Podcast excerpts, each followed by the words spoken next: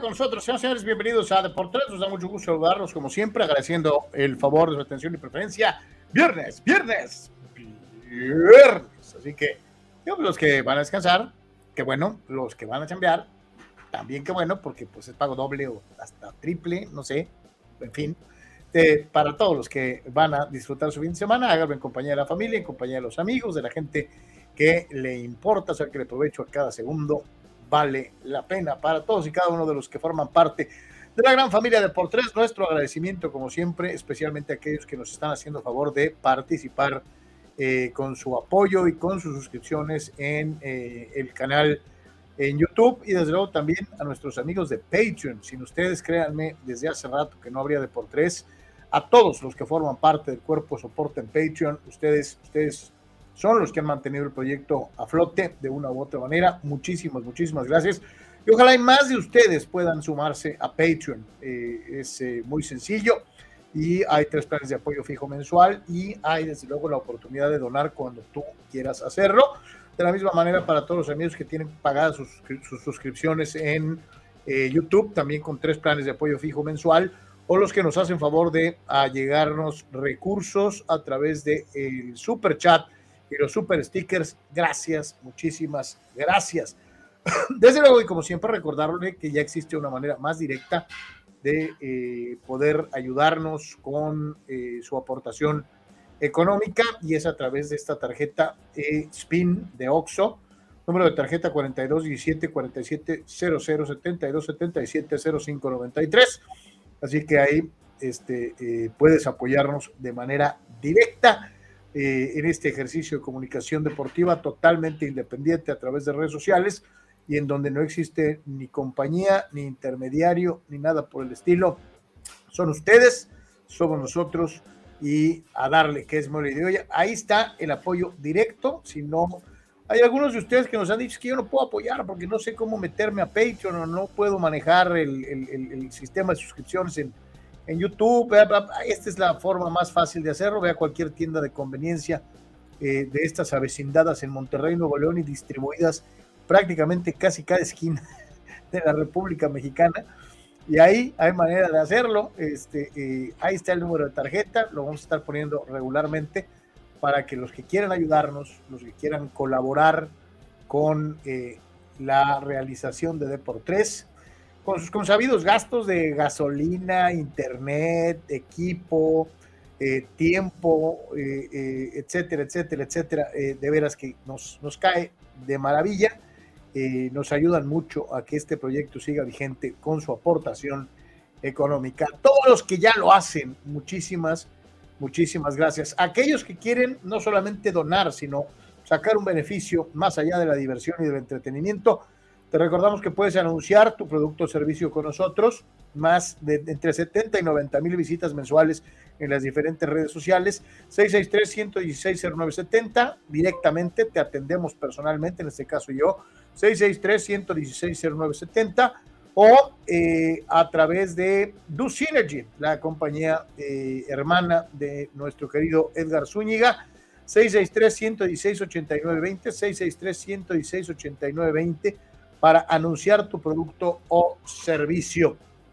Igualmente para todos, les recordamos que estamos en eh, otras redes sociales, como es el caso de TikTok, www.tiktok.com, diagonal arroba de por tres oficial y www.instagram.com, diagonal de por tres oficial, diagonal. Y luego, como es una costumbre, recordarte que nuestro portal oficial es www.deportres.com en donde te vas a encontrar pues, todas las notas que platicamos aquí con ustedes, más lo que se va acumulando hora tras hora en el transcurso del día con lo más importante de la información deportiva. Ya está el nuevo gafete del buen eh, Manuel Cepeda, su comentario sobre el básquetbol mexicano.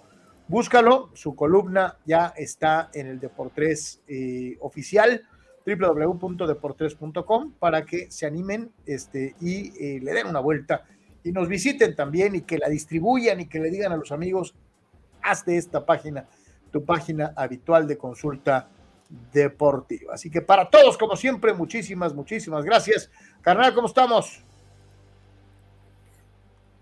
Bien, Carlos, eh, saludos a todos, eh, un, placer.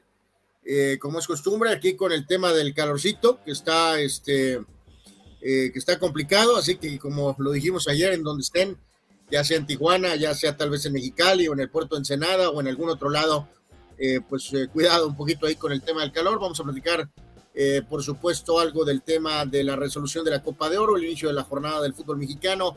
Regresa el béisbol de grandes ligas el día de hoy. Toros continúa con su muy buena racha. por supuesto, algunas dinámicas, algunos datos de básquetbol y tal vez de NFL. El reporte de box, por supuesto, los pronósticos. Así que quédese con nosotros mucho más y reiteramos eh, las diferentes formas de, su aportación, que son fundamentales, como lo decía Carlos, directamente a través de Patreon, eh, a través de YouTube por el Super Chat, o si no, ahora por esta vía directa, muy sencilla, muy simple, por la cuestión del depósito directo en un OXO. Les agradecemos a todos. Ahí lo tienen, el, el número de tarjeta 4217 4700 7277 0593. Cualquier cosa que pueda usted aportar es en beneficio para que nosotros sigamos aquí eh, todos los días platicando deportes con todos ustedes. No hay pena, no hay nada, es una cuestión recíproca en que nos vamos a ayudar en estos tiempos que está un poquito todo complicado, así que eh, eh, evidentemente cualquier respaldo va a ser de mucha ayuda para nosotros. Así que mucho, mucho que platicar, Carlos, como es costumbre. Efectivamente, este, y es cierto, para que podamos seguir aquí y digamos que los toros de Tijuana, un equipo triunfador. Este, eh, eh, eh, ¿Qué me dices de las birrias? Este, están, están que no creen en nadie. No, pues ya, vaya que se ocupa apoyo para comprar todas las pomadas que necesitas, ¿no? Capent, Tepescohuite, marihuanol, no sé, algunas más, ¿no? Porque has de estar bastante ardido, ¿no? No, no, yo estoy contento. Yo fui de los primeros que he dicho que aún y cuando no me simpaticen, es necesario que las chivas rayadas del Guadalajara estén bien para que cuando les en beneficio, en beneficio de la selección nacional. No, no, ese es un orbañanismo. Ah, bueno, pues estuviste a una nada. Ese es un orbañanismo. Y, y, aquí lo ponemos. A punto estuvo de decir Qué bueno que Chivas está bien, porque eso va a ser en beneficio de la. No, no, no, está bien porque nos da más gusto ganarles. O sea, eh, de nada, o sea, mira, no entretenía nada ganarles cuando eran el lugar 17 de la tabla.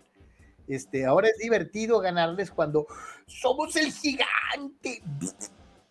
Este, no, no, no, no. Entonces. Eh, antes del gigante, los delirios de Carlos, eh, pues no sé, mandarle nuestro apoyo a Luciano, que hace su aportación y dice que concluyó su relación de trabajo que había alguna cuestión tóxica y que va a poder participar más seguido. pues bueno, Luciano, pues si no estabas a gusto, pues adelante, te apoyamos todos, te deseamos lo mejor. Este. Chano, créeme que cuando se cierra una, se cierra una puerta se abren más. Entonces, este, la cosa es buscarle y la cosa es, este, y además, yo te lo digo porque lo decimos por experiencia. En carne propia. Y pleno conocimiento de causa. No hay nada peor que trabajar en un lugar tóxico o con personas tóxicas. Este, porque existen. Y, y, además, hasta los ponen de jefes, cabrón. O sea, e, e, es una cosa increíble a veces parece que escogen al fulano más mameluco para ponerlos de jefes, ¿no? O sea, este, ok, entonces. Y también, este obviamente, al eh, Super VIP, Carlos. Gracias, Luciano, por tu aporte y mucha suerte. Aquí estamos contigo. Y en el caso de Arturo Carrillo, una vez más, eh, al pie del cañón, como es costumbre. Muchísimas gracias, Arturo. Eh, go Padres.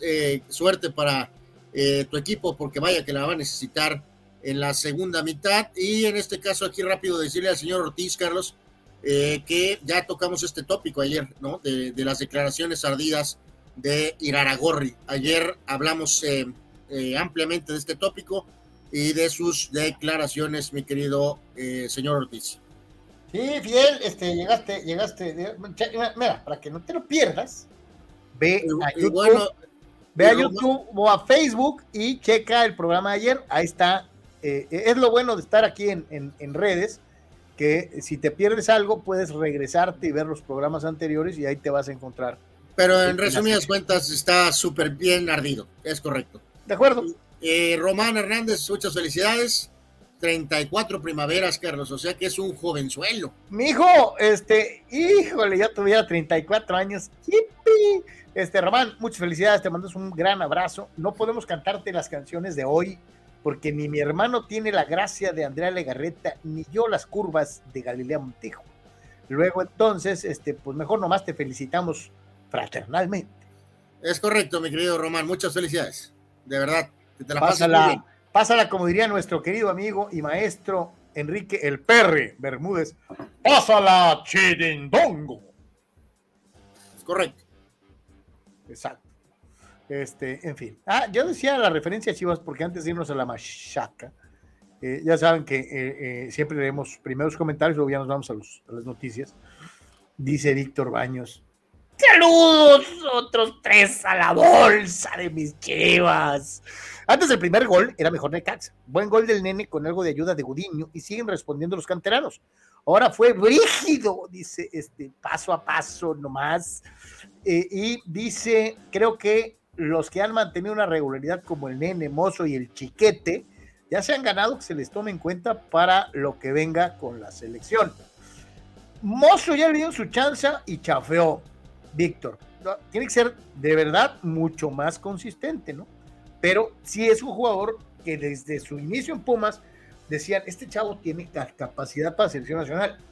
Tiene que durar más tiempo sus buenas rachas. Pero de que tiene con qué, con queso o sí tiene con queso. La cosa es que sea más regular.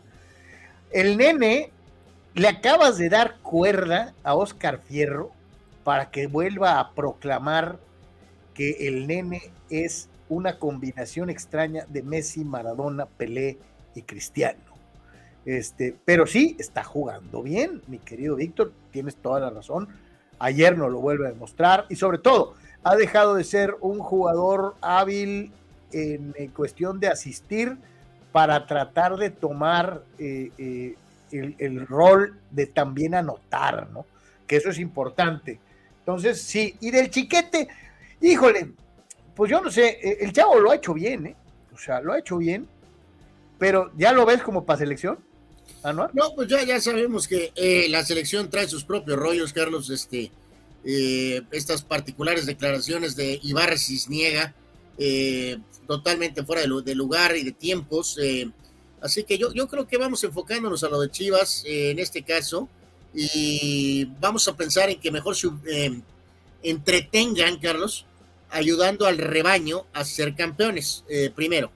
Y ya después veremos a ver qué ah, Bueno, alguno muy mameluco te, te espetaría, te espetaría que ya son subcampeones. O sea, que, que no, no, no no han fracasado como otros que se mueren por llegar a la final y no lo han logrado, ¿no? Estos ya Eh, llegaron. por eso dije de- eh, entretenerse buscando ser campeón.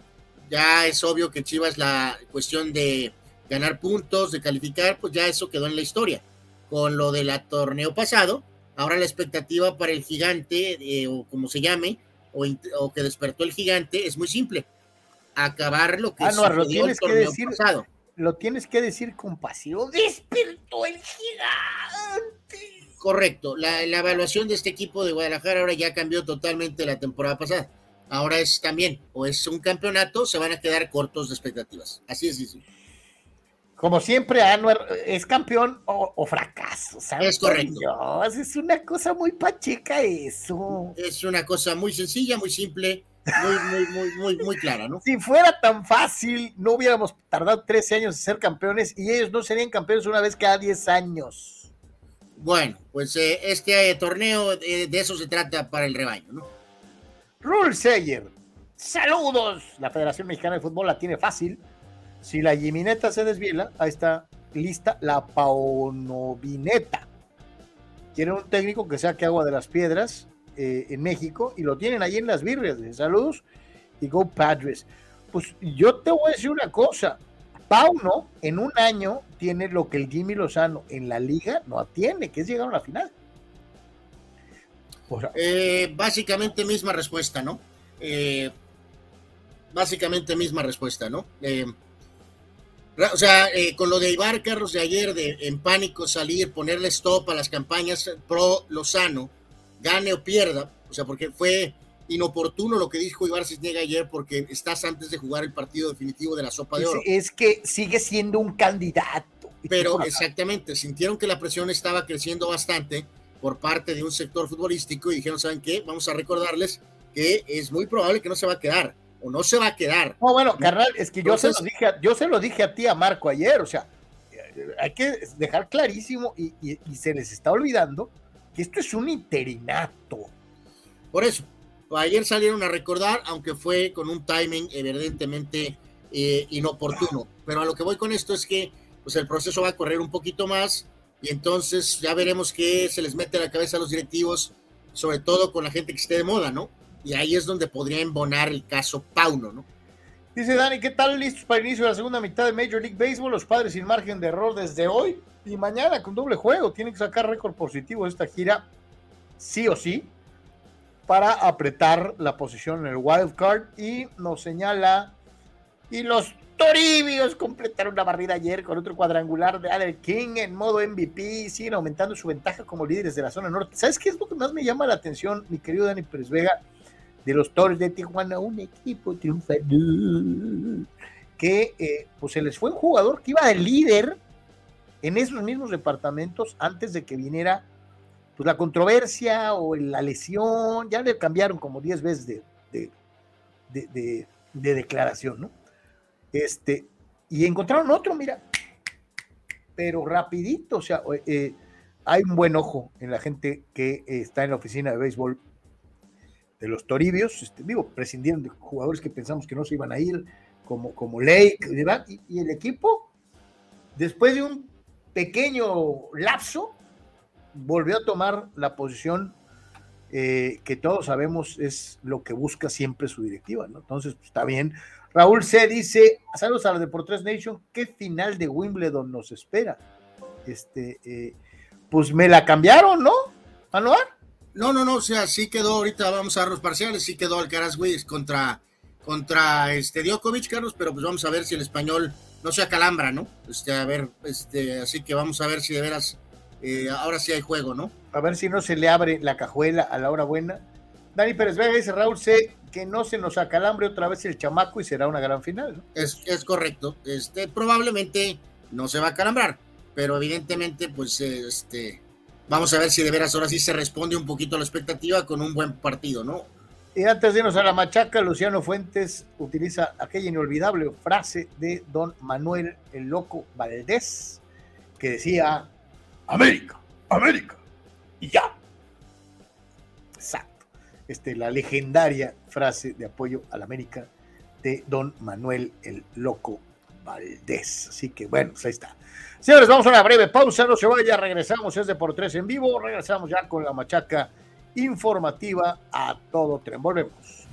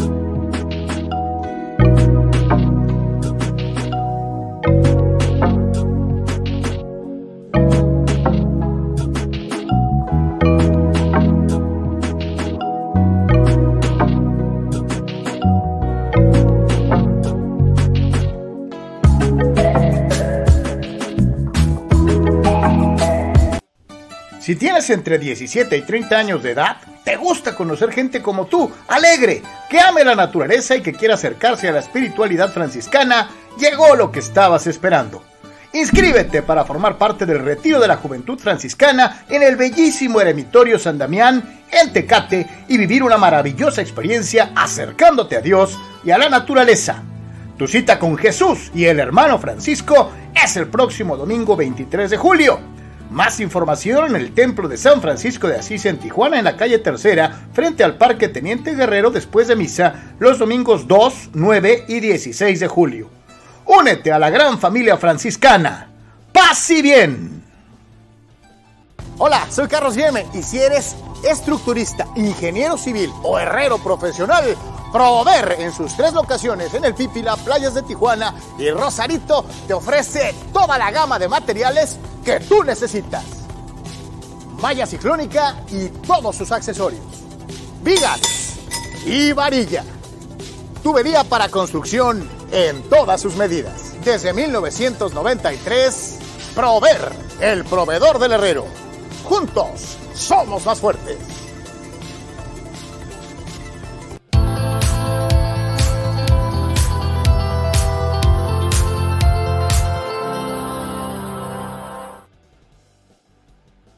Vamos a ponerle Jorge al niño, vamos a la machaca informativa como es una costumbre y agradeciendo como siempre a todos los que están participando desde el principio. Ganaron las Chivas Rayadas del Guadalajara, no exentos de cierta polémica, hay una jugada por ahí eh, que reclaman todos los necaxistas en donde eh, afirman había un penal que no se sanciona a su favor cuando el partido estaba 0 por 0.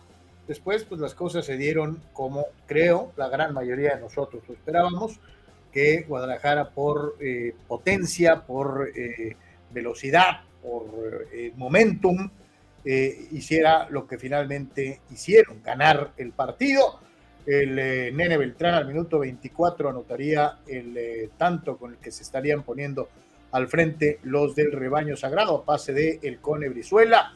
vendría la expulsión del director técnico necaxista Dudamel por reclamarle al silbante Jesús López Valle, eh, se lleva su primera expulsión en el fútbol mexicano el señor Dudamel y transcurriría prácticamente todo el segundo tiempo con dominio mayoritario de Chivas, con mejor fútbol, eh, pero tal vez no con tantos momentos claros, pero con lo suficiente como para merecer con justicia eh, la ventaja. Juan Brígido, sí, escuchó usted bien, Juan Brígido, a pase de Pavel Pérez, al 84 rubricaría el dos tantos contra cero para el equipo que dirige Belko Paunovic, que eh, pues sigue en primer lugar y sin visos de sacar el pie del acelerador.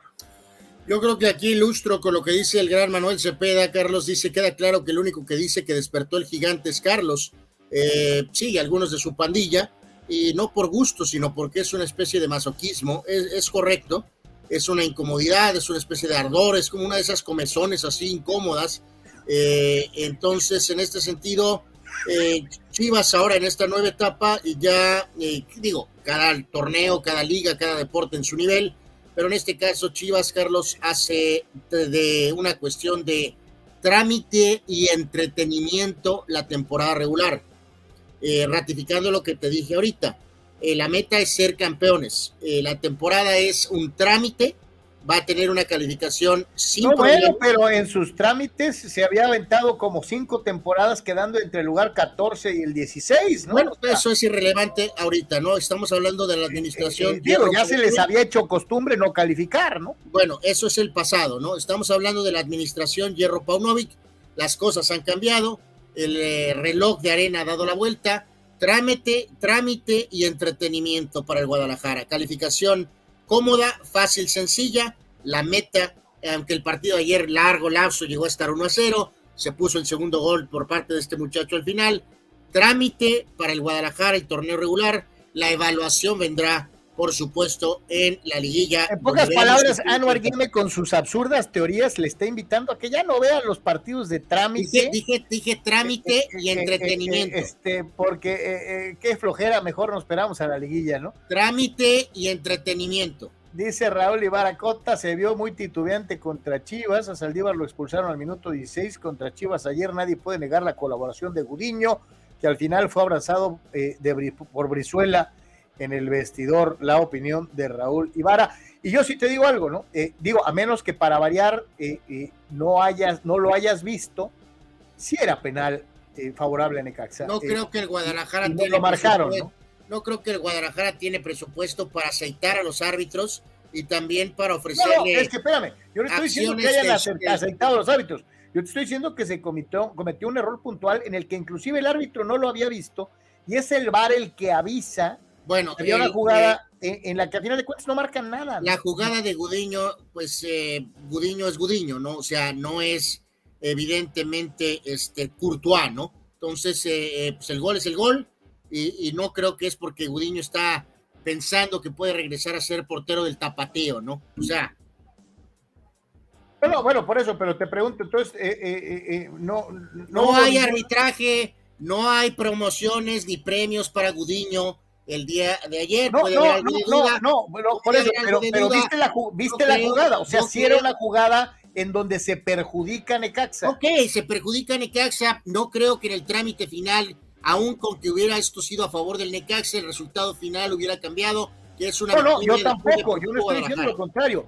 es más, de hecho lo dije en el resumen del juego. Le están rascando al desierto, Carlos. Justicia ganó Guadalajara porque fue mejor sobre la cancha. Lo dije con toda claridad pero de que hubo un hierro arbitral en donde se perjudica a Necaxa, eso también es innegable, ¿no? Ok, maravilloso, todos, a todos les pasa, ¿no?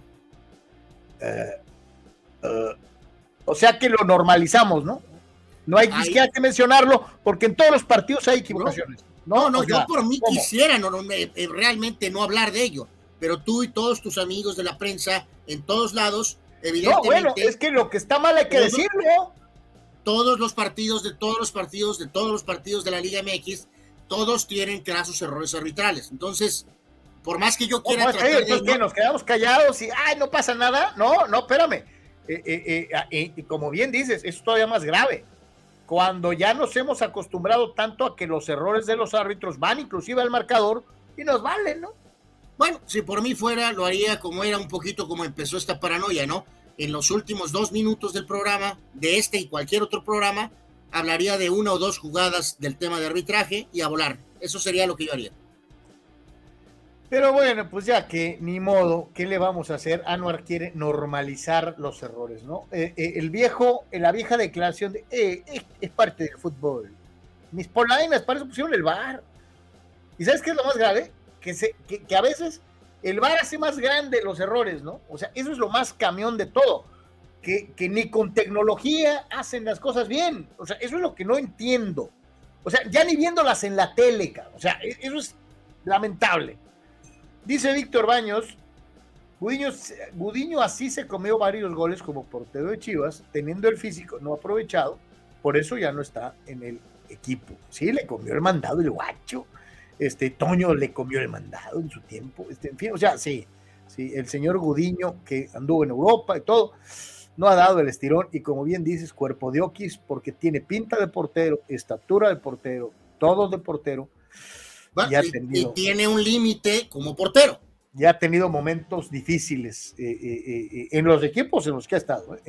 no solamente en Necaxa, también lo hizo en Chivas. Y sí, no ha dado el estirón de una u otra manera. Dice Omar Stradamus, Anor ya está como los comunicólogos de México, ya ven a las Chivas como campeón con solo jugar tres partidos. O sea, come on, keep it real. Omar Stradamus, qué bueno que tú lo lees como lo que es Anuar Yemen, ¿no? O sea, dame robaron mi, Aquí está. Qué bueno que tú. Así es Anuar Yemen, o sea. Es más, yo me atrevería a decir que es más descarado Anuar Yemen que el propio Manuel Cepeda, que sí le va a las chivas. O sea, es lamentable, ¿no? Pero eh, bueno, ya que. Eh, tenemos varias cosas por, por atender en el programa, así que no me voy a quedar estancado en esto. Eh, esperamos ya las Sócrates en este sentido, señores, es la Liga MX, no es la Liga Premier, no es la Premier League, ¿no? Eh, el equipo Guadalajara viene a ser subcampeón, ¿ok? Así que no hay nada raro en que esté iniciando bien este torneo. Así que, eh, obviamente... es que yo no escuché a nadie que dijera, de, hecho lo dije con, toda claridad, Guadalajara mereció ganar, y ha sido sin duda el mejor equipo del torneo. ¿Tú crees que la, meta de este equipo es calificar en el lugar 9 de la tabla, Carlos? No, por obligación tendría que pensar estar entre los primeros seis. Correcto, es lo que van a hacer. Pero, vamos a ver, ¿no? Vamos a ver. Este, eh, y precisamente por ello, eh, eh, nos vamos a tener que ir para escuchar las palabras del nuevo ídolo de Anuar Yeme, el hombre al que él ve y empieza a apreciar como su nuevo hombre. Eh, eh, vamos a escuchar. Bueno, eso es ridículo, ¿no? Vamos a escuchar a Pauno. Pauno, tú nos llevarás al campeonato.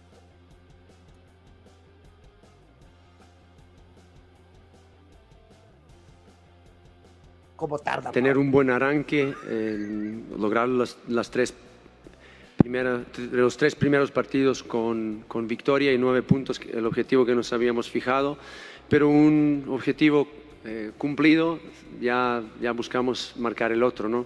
Así que mm, principalmente ahora tenemos por delante el partido del Bilbao, que ya lo comentamos en el vestuario y, la gente, los chicos están muy motivados. Obviamente habrá cambios, habrá gente que va a jugar el domingo con, contra Athletic de Bilbao. Eh, no solamente para tener minutos, sino para competir. Yo pienso que el equipo eh, no arrancamos bien, eh, pero nos consolidamos.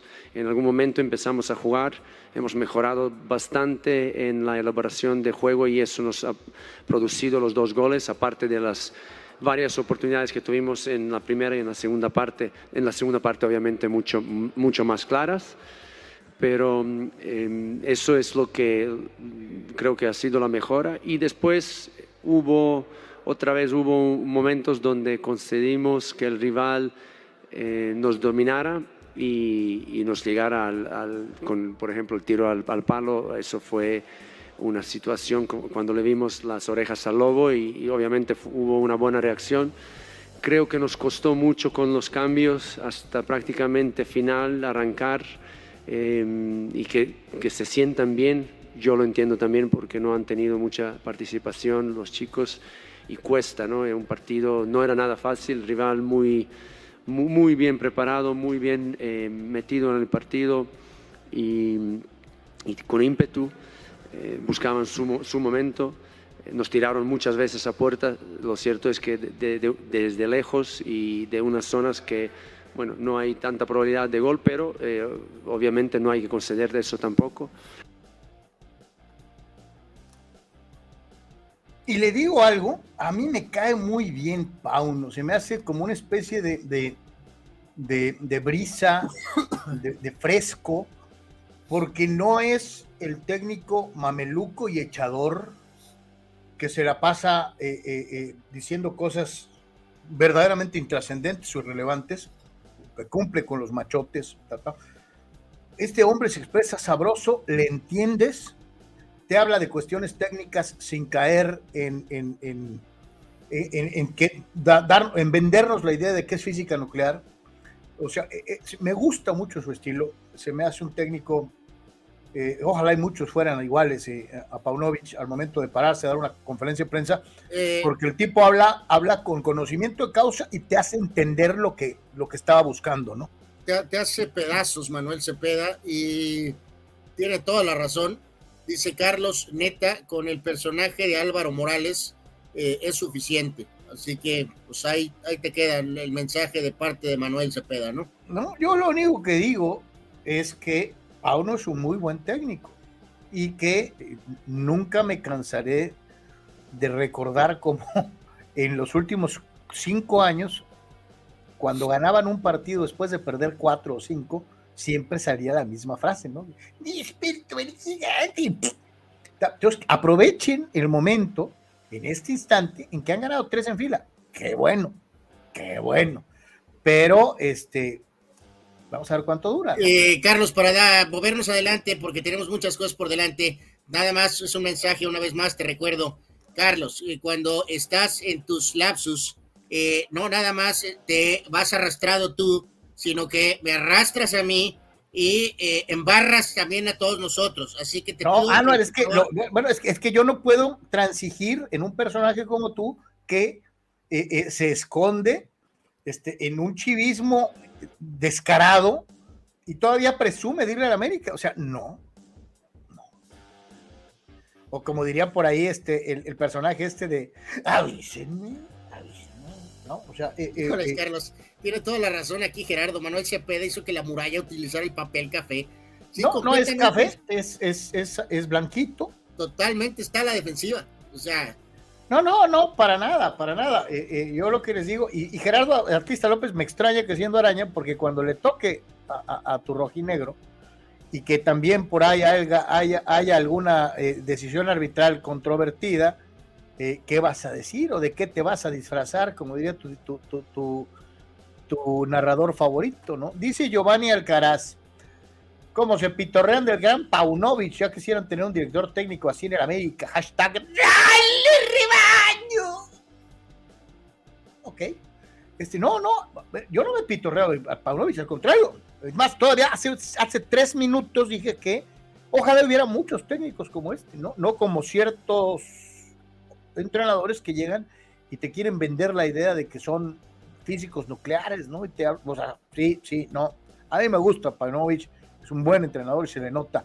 Víctor Baños dice, por favor, que no lo empiecen a candidatear a Pauno para la selección, que se ocupe de las chivas y nos haga campeones primero. Ese es un chivas centrado, carajo. Sí, señor. Y estuvo así cerquita de ser campeón, ¿eh? Tenía ventaja sobre Tigres. Este, la verdad es un buen director técnico. Dice Luciano Fuentes, yo meto las manos al fuego por Carlos Yene, por Alvarito, por Pulpón Rentería y por Gerardo Velázquez de León. De lo poco bueno que tiene el periodismo deportivo.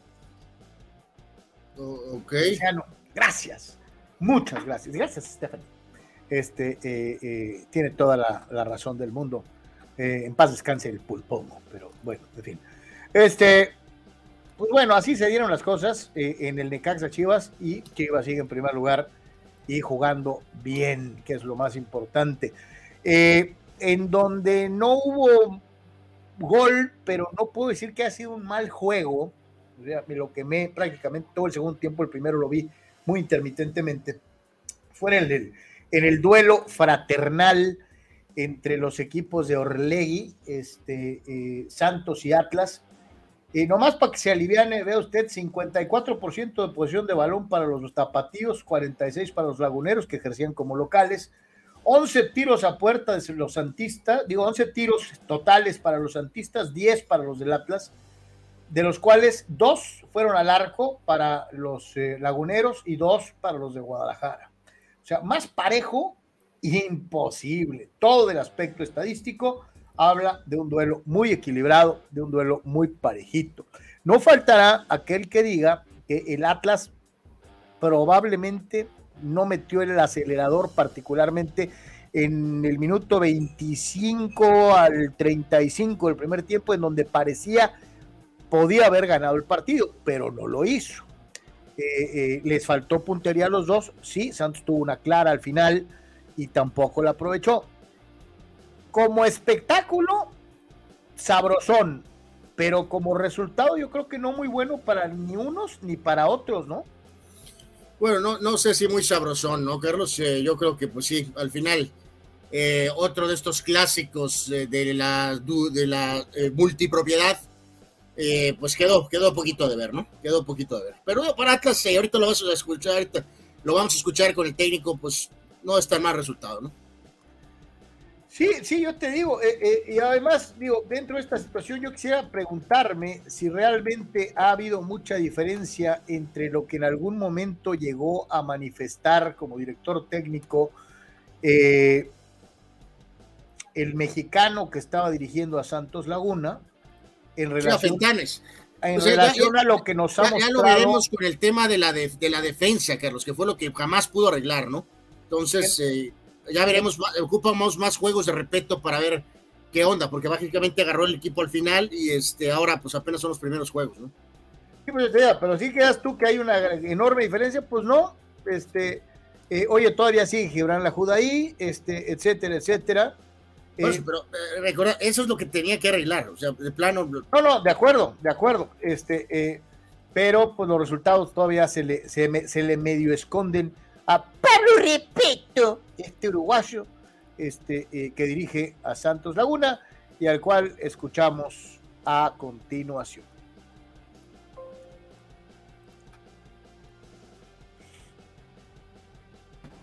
Que el rival también controló muchas cosas nuestras, como nosotros lo hicimos con ellos. Este, me voy con quizá la sensación de que nos de que terminamos empujando y jugando en campo rival, sobre todo sobre el último tramo del, segundo tiempo, pero bueno, no, no pudimos convertir. Este, lamentablemente este, no, no, nos llevamos los tres puntos que queríamos, pero creo que el equipo, este, sí, veo que, hemos mejorado, hoy no, en algunos aspectos, otros están también para, para seguir mejorando. Eh, no pudimos ganar y, tenemos bueno, la frustración de, no haber podido ganar, que era lo que queríamos. No, no nosotros eh, la evaluación no la hacemos entre fechas, porque si no haríamos en la cuarta y así tendríamos que hacer una evaluación de, de cada uno de, de, los partidos. ¿no? Este, vamos al partido a partido, eh, después la evaluación se hace cuando termine el, el torneo. ¿no? Este, yo lo que sí tenemos que apuntar, que es lo que nos va a dar los resultados, es a seguir mejorando. Hoy este, el, rival nos genera pocas situaciones, creo que también nosotros, por, eso que decía yo al comienzo, ¿no? un partido cerrado, este, que, los dos equipos no, pudieron, los ataques pudieron superar a, las defensas, independientemente que, que, yo creo que ahí tenemos un par de situaciones claras, como creo que ellos también tuvieron alguna,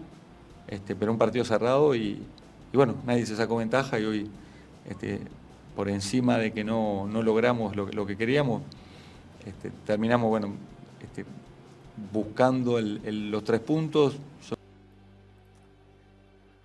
Sí, la verdad es que no fue uno de esos 0 ceros pinchísimos, o sea, de esos 0 ceros horribles que dices tú, Diosito Santo, eh, eh, mátenme por favor. Este, creo que no fue un mal espectáculo. Corrieron, metieron la pata.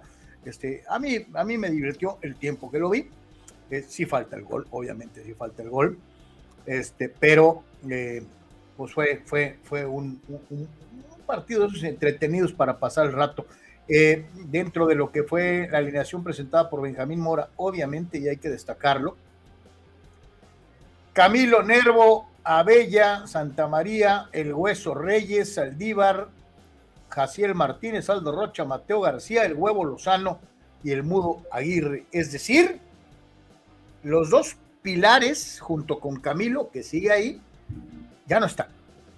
Y, ahora sí, creo, este es el momento en el que ya vamos a empezar a evaluar lo que haga o deje de hacer Benjamín Mora como director técnico, ya sin los dos eh, pilares del bicampeonato atlista y de la etapa Coca al frente del equipo rojinegro eh, del Atlas. ¿no? Entonces yo creo que a partir de aquí ya no hay Quiñones, ya no hay Furch, de aquí para adelante ya le cuento a Benjamín, ¿no? Pues sí, este, en este caso hay crédito ahí en el celular, Carlos, entonces pues eh, Atlas de, una forma u otra vuelve a ese eh, método eh, ligeramente arriba Puebla y entonces pues vamos a, a, tratar de competir y básicamente pues hacer lo mejor que se pueda, ¿no? Básicamente. Eh, yo, te digo, no estoy diciendo que están en modo de voy a terminar eh, penúltimo, ¿no?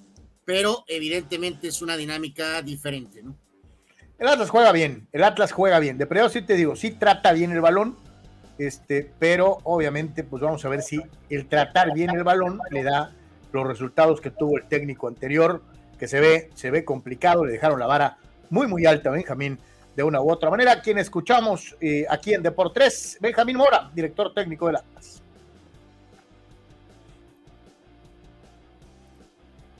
sino cómo funcionó el equipo y cómo podría funcionar mejor. Eh, las cosas positivas hoy día, en un partido cerrado, en un partido eh, difícil de penetrar, eh, ellos con dos líneas de cuatro bien juntitas, trabajadores también, creo que en el trámite tuvimos el inicio del juego, buena elaboración, buena, buena gestación, circulamos la pelota tuvimos el control eh, mucho tiempo del partido con la pelota, pero nos, nos, faltó a lo mejor ser más profundos, más verticales en el último tercio, pasando el medio campo, a intentar más eh, verticalidad. Eh, si bien es cierto, pues no teníamos un 9 referente, intentamos también tener en ese sentido superioridad numérica en el medio campo. Lo logramos por momentos y después también ellos hicieron su trabajo correctamente y por eso el, resultado. Pero tranquilos que, hay muchas cosas positivas que rescatar. Eh, el punto afuera de casa en, eh, contra Santos pues, es también positivo porque se suma. Eh, y bueno, estamos trabajando para mejorar. Eso que esperamos todos, ¿no? evidentemente tienes razón el bloque defensivo, si es que lo tenemos que dividir así, porque en mi idea y en mi percepción, todos defendemos, todos atacamos, ¿no? Pero lo que corresponde al rol y la función principal de, la línea de cuatro, nuestra contención, nuestros interiores, se han comportado a la altura, eh, más allá de que, de que creo que han sido tres, cuatro goles en nueve partidos, algo así, eh, es bastante sólido, bastante bueno y siempre con el, arco en cero te da la probabilidad de, ir por la victoria con más eh, eh, vehemencia y con más facilidad.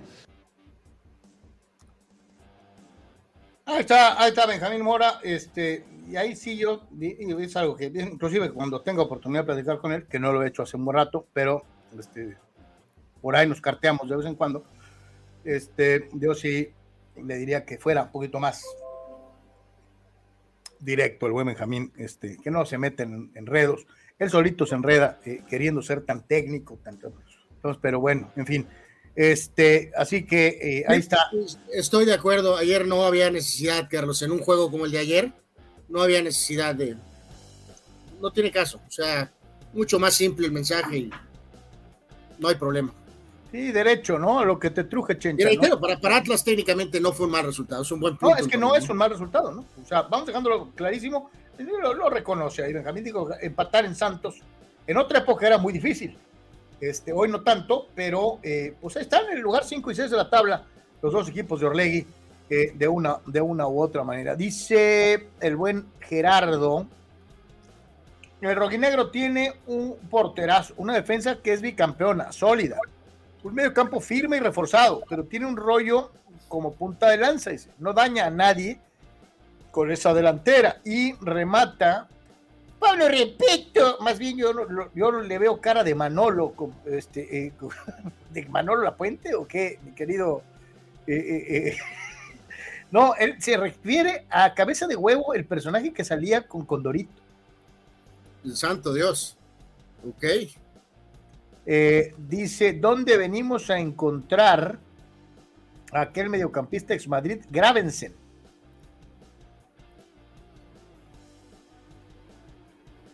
ah, caray, está comparando a eh, con todo respeto, le echaba muchas ganas, pero un bultazo. O sea, santo Dios. Eh, dice Marco Verdejo, Deportes fue de los primeros medios deportivos que entrevistó a Benjamín Mora, recuerdo todavía estando en Asia dirigiendo, ¿quién diría que ahora estaría en primera división? y con el Atlas, ¿no? Este, la estuvo buscando Benjamín mucho tiempo y nos consta además que muy chambeador, muy, dedicado. Eh, saludos a Marco Carlos, varios compañeros también de otros medios hablaron con él y eh, yo recuerdo muy raro, ¿no? No me acuerdo si tenía alguna conexión, alguna amistad o algo eh, en el, programa este matutino del grupo Imagen. Ahí le dieron varias veces, un par de veces recuerdo que le dieron entrevistas a Benjamín estando allá, ¿no? que, fue algo eh, sí poco raro, ¿no? O bastante raro, ¿no? Pues además te digo, qué bueno que, se fijen en, la chamba de los mexicanos cuando están fuera, ¿no? Eso, eso, es lo más importante, este, porque creo que es una de las principales bases para eliminar este terrible derrotismo, malinchismo que tenemos de personas que, no nos lo quitamos, ¿no? Eh, digo, inclusive el propio Benjamín, llamado despectivamente como el malayo y cosas así, que estuvo eh, güey, o sea, este, yo te quisiera ver a ti en, un país totalmente diferente en todo, o sea, eh, digo, para nuestro querido amigo comentarista o los que utilizan ese despectivo, o sea, el, la, situación eh, de un gentilicio como si fuera algo despectivo. Pues ya se le quedó. ya se le quedó. Que hay que respetar lo que un mexicano hace en un país totalmente ajeno y distinto, ¿no? Eh, pues ya se le quedó con cariño, pero así le siguen diciendo. Sí, sí, sí, o sea, pues sin querer queriendo, ¿no? Este, ahí te voy. Este, el, malayo, pues, ¿no? Pues no, se trata de eso, pero, pero pues ojalá que, con buenas actuaciones calle bocas. Había varios, y, tú y yo lo platicamos, Anuar, que deseaban que el Atlas fracasara rotundamente en la liguilla anterior, ¿te acuerdas? O sea, buscando probar el punto, ¿no? Solo no, no, pues desde, mucho antes, cuando vino la crisis eh, total, sabemos, sabrá Dios cómo sobrevivió, la verdad, pero bueno, menos mal que sobrevivió y, pues ahora ya las cosas ahí parecen un poco más estables, ¿no? Para el equipo de casa, para Xoloitzcuintles de Caliente, Xoloitzcuintles de Caliente, eh, pues las cosas eh, no son distintas. Es el lugar 12 de la tabla al momento. Lugar 12 con un punto, eh, con un gol anotado y un gol recibido. Eh, y que ahora pues tiene eh, esta situación de medirse nada menos y nada más que contra uno que empezó peor que ellos, que son los alumnos de Ricardo Ferretti, la super máquina de la Cruz Azul. No se habla de, potencial despido o cambio de timón o renuncia o whatever en el caso de Ricardo Ferretti, si es que Cholos llegara a ganar. Eh, creo que es muy pronto en el torneo, aunque aún en el torneo anterior, el equipo dirigido por Ferretti mostró realmente muy poquito. Es decir, pareciera que no ha habido eh, eh, simbiosis, no, no, han machado, como dirían este, algunos eh, compañeros mexicoamericanos, el estilo de Tuca con el plantel de Cruz Azul. Yo me pregunto si Solos está plenamente consciente de que puede ser protagonista de una toma de decisiones en Cruz Azul con este partido. No, no, no, pues los, los dos equipos están desesperados, Carlos, hasta cierto punto, ¿no? Cada quien con sus propios problemas.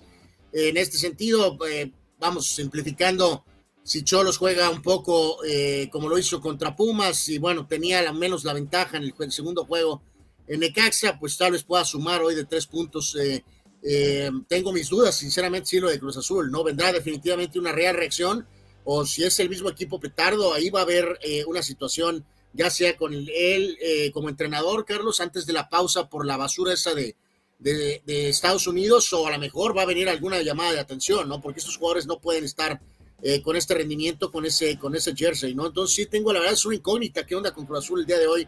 Lo de Cholos ha sido un poco más parejo, pero mantienen esa inercia loser, esa inercia perdedora, esa inercia de no mantengo ventajas, esa inercia de juego bien, pero al final tengo un descuido y me sacan el juego.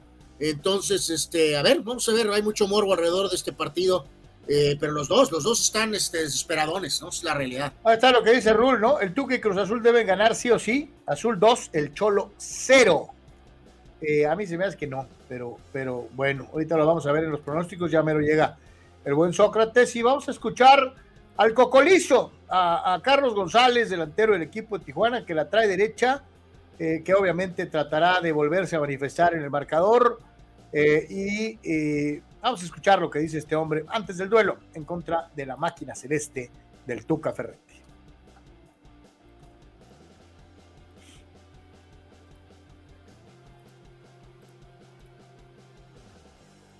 que uno va teniendo, creo que es lo esperado. Por supuesto, uno se prepara para, para que a uno le vaya bien y, que se haya reflejado, pero por supuesto uno eh, siente mucha eh, tranquilidad más que nada porque para mí es todo nuevo.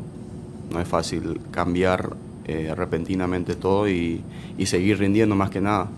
Así que contento por esa parte, pero eh, obviamente más contento me pondría saber que esos goles pueda sumar para, para que el equipo pueda ganar.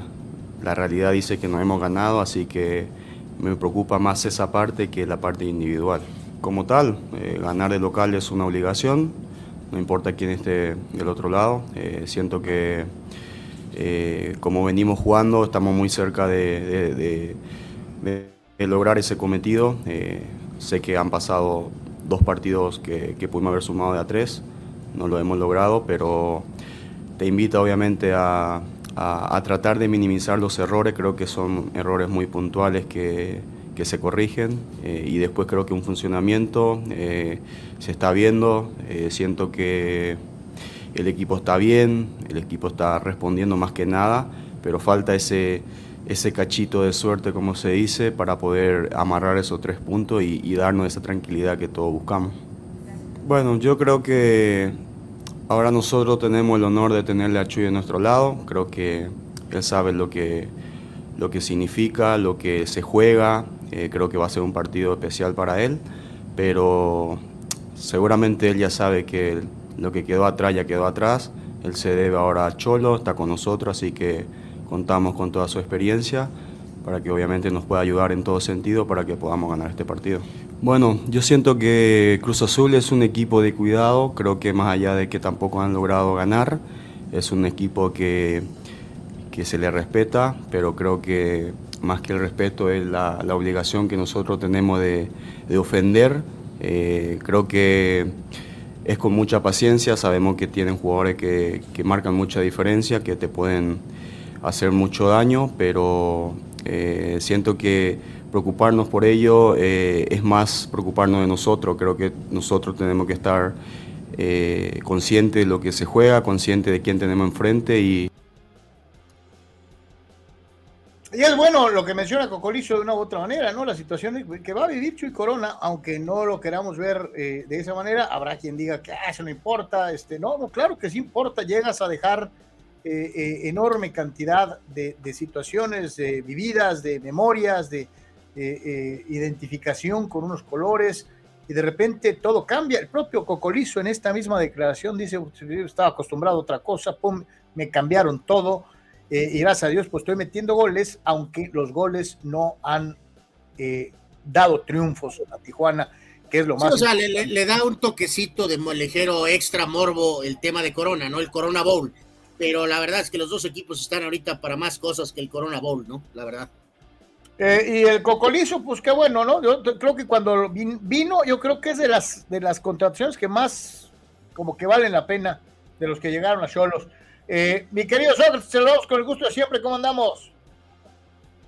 ¿Qué tal, Carlos? ¿Todo bien? Anuar, gusto saludarte y a todos nuestros amigos a través de las distintas plataformas. Eh, gusto saludarlos en este viernes agradable aquí en la región Tijuana-San Diego. Eh, te van a decir, te van a.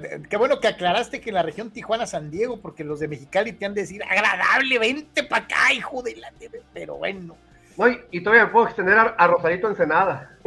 Ándale, ándale, no, pues, ahí, ¿cuándo fue? Marco nos decía, ¿no? Que está sabrosón, está acá cachondo en Ensenada, está sabroso, este, de una, de una u otra manera, así que bueno, felicidades a todos los que están, a lo mejor, pensando en pasar un fin de semana playero, playerón, este, que, que antoja, ¿eh? se antoja verdaderamente, pero bueno, ahí está.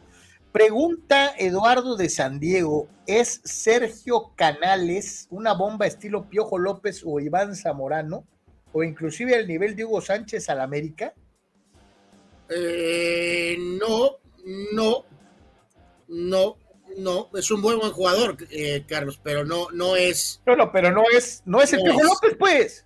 No, no lo es. O sea, yo, yo esto eh, realmente el Tato Noriega trae la orden de que hay que gastar mucho dinero, ¿no? En pocas palabras, ¿no? O sea, es un buen jugador, pero, pero, pero, santo Dios, este, esta es la bomba.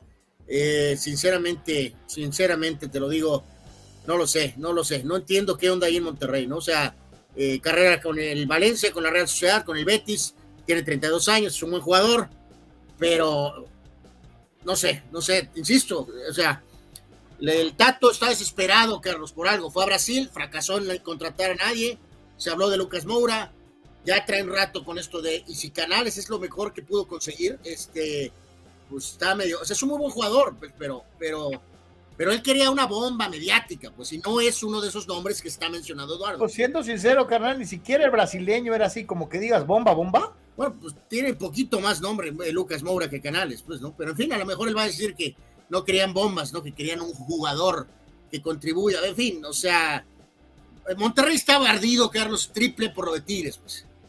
O sea. A mí me menciona el apellido Canales y me acuerdo de un conductor de televisión noventero de Los Ángeles, ¿eh? el, famoso e inolvidable Johnny Canales que decía Take it away. Sí, señor. You got it. You got it. Take it away. Sí, señor. Este, le decían Johnny Chingas. Oh, ¿Qué pasó ahí, Anuar? Ponle No, es que así le decían.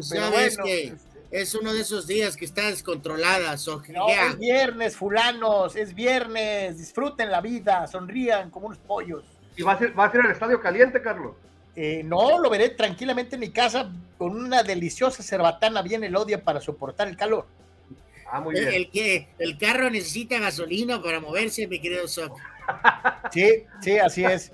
Este, así que bueno, pues señoras y señores, así está esto para los partidos de la jornada 3 de la Apertura 2023, en donde reiteramos ya se dieron dos resultados con la victoria de Chivas y el empate entre Guerreros y eh, Zorros para el día de hoy en punto de las 18 horas a través de el 7 Fox Sports Premium, Fox Deportes y VIX, los cañoneros de Mazatlán estarán recibiendo a la nueva canoneta. La nueva. Oye, tienen más cadenas para transmitir este juego que este el Barca contra el Atlético de Madrid, ¿no? Santo decir, parece final de Copa del Mundo, ¿no? La lleva todo el mundo, o sea. Santo Dios. Ah, por cierto, muchachos, rapidísimo.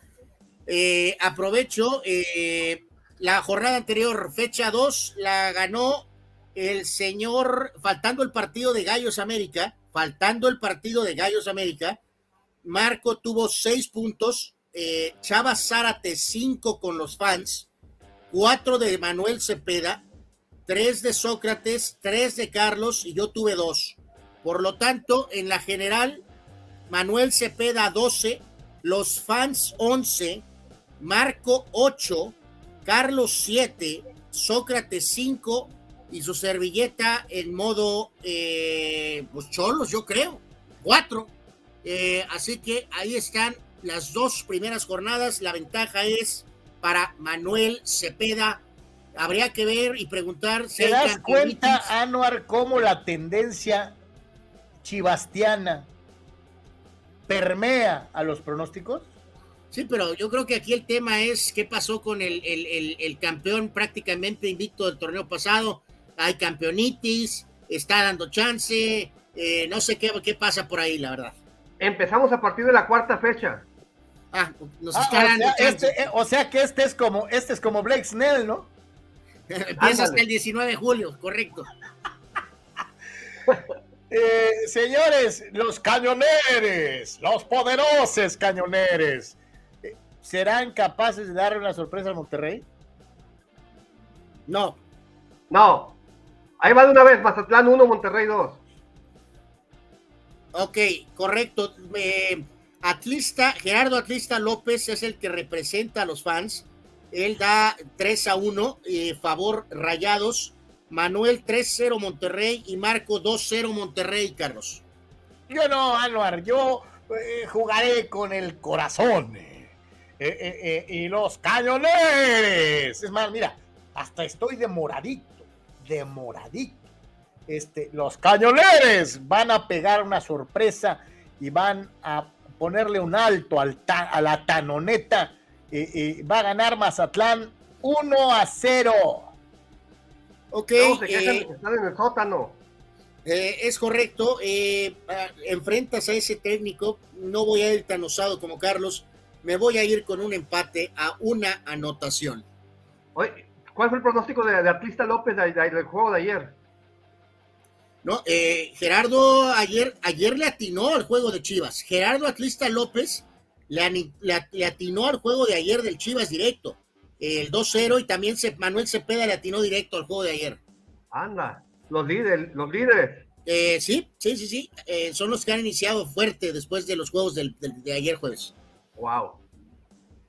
A ver, señor Sócrates Amaduras Villalba Cholos recibe en el, eh, en el coloso inconcluso a eh, Cruz Azul del Tuca. A ver, les voy a hacer una pregunta ante- antes del pronóstico. ¿Qué tanta asistencia esperan?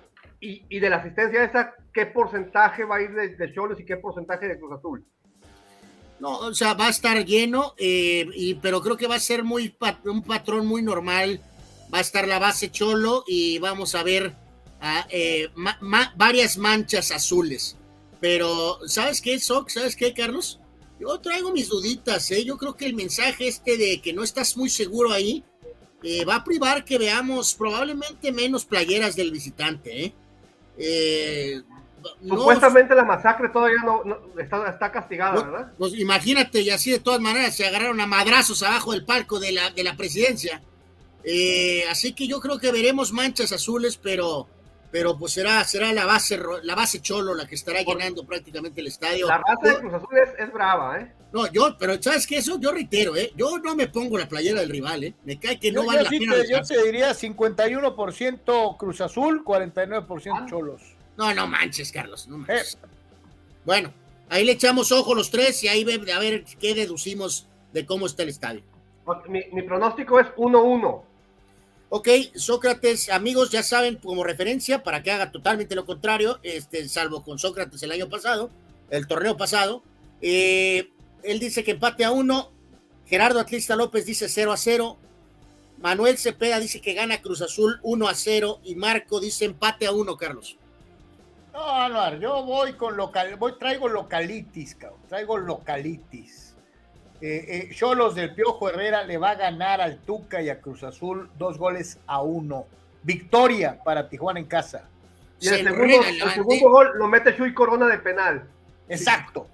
Lo Correcto. sacarán del arco y le dirán, conviértete en Moy Muñoz. Y, y- exacto, exacto, exacto, exacto. Con dedicatoria para Bruce Banner, José de Jesús Corona, Cholos 0, Cruz Azul 1. Anuar. O sea, ¿qué te pasa? Eh, probablemente Cholos va a jugar bien y va a tener la posesión y probablemente el Piojo va a estar un poco molesto. Oye, ahí entonces hay, hay que estar más al pendiente que si- de la bronca no va a ser en las gradas, va a ser ahí en, en la zona técnica, ¿eh? Eh, Con sí. esos dos técnicos. Dice No, nuestro que- buen hay que recordar el historial de ellos, los dos son unos hipócritas, ¿eh? Eh, la verdad es que no se tragan, se, la se verdad. han mucho, tirado ¿eh? mucha miércoles desde hace mucho rato. No se tragan, pero cuando Ah. están de frente se saludan de la manera más hipócrita eh, pero literalmente con el puñal en la, en, eh, este, en la otra mano, ¿no? O sea, los dos son un par de hipócritas, ¿eh?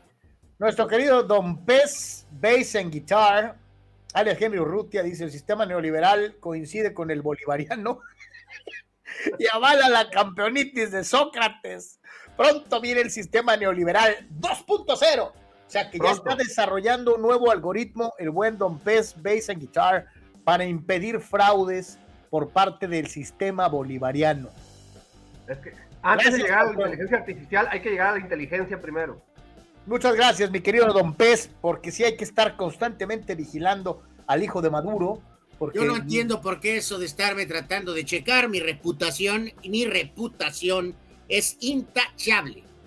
Sabadaba, 15 de julio, punto de las 4 de la tarde, el Atlético San Luis, todavía extrañando a Jardine, como te extraño, yo te quiero porque te fuiste. Eh, enfrentando al Querétaro. Anuar, este es uno de esos partidos que sinceramente yo no vería, pero como tengo que trabajar, pues lo veo. Eh, eh, pero es un, una forma, es probablemente una de las combinaciones más desangeladas de todo el fútbol mexicano. No lo bueno, trae pues, ni, Vix, ni, ni, Vix, lo trae. Eh, ¿No? Ándale, sí, este es el exclusivo de ESPN, ¿no? Por, ES, por, por, por ellos nada más. Oye, pobre, eh, oye, pobre ESPN, ve lo que les dejaron, cabrón. E, Es el único equipo, ¿no? Que tienen. Bueno, Carlos, pues tú me platicas lo que pasa en el Mazatlán Monterrey y también me platicas qué pasa en este juego.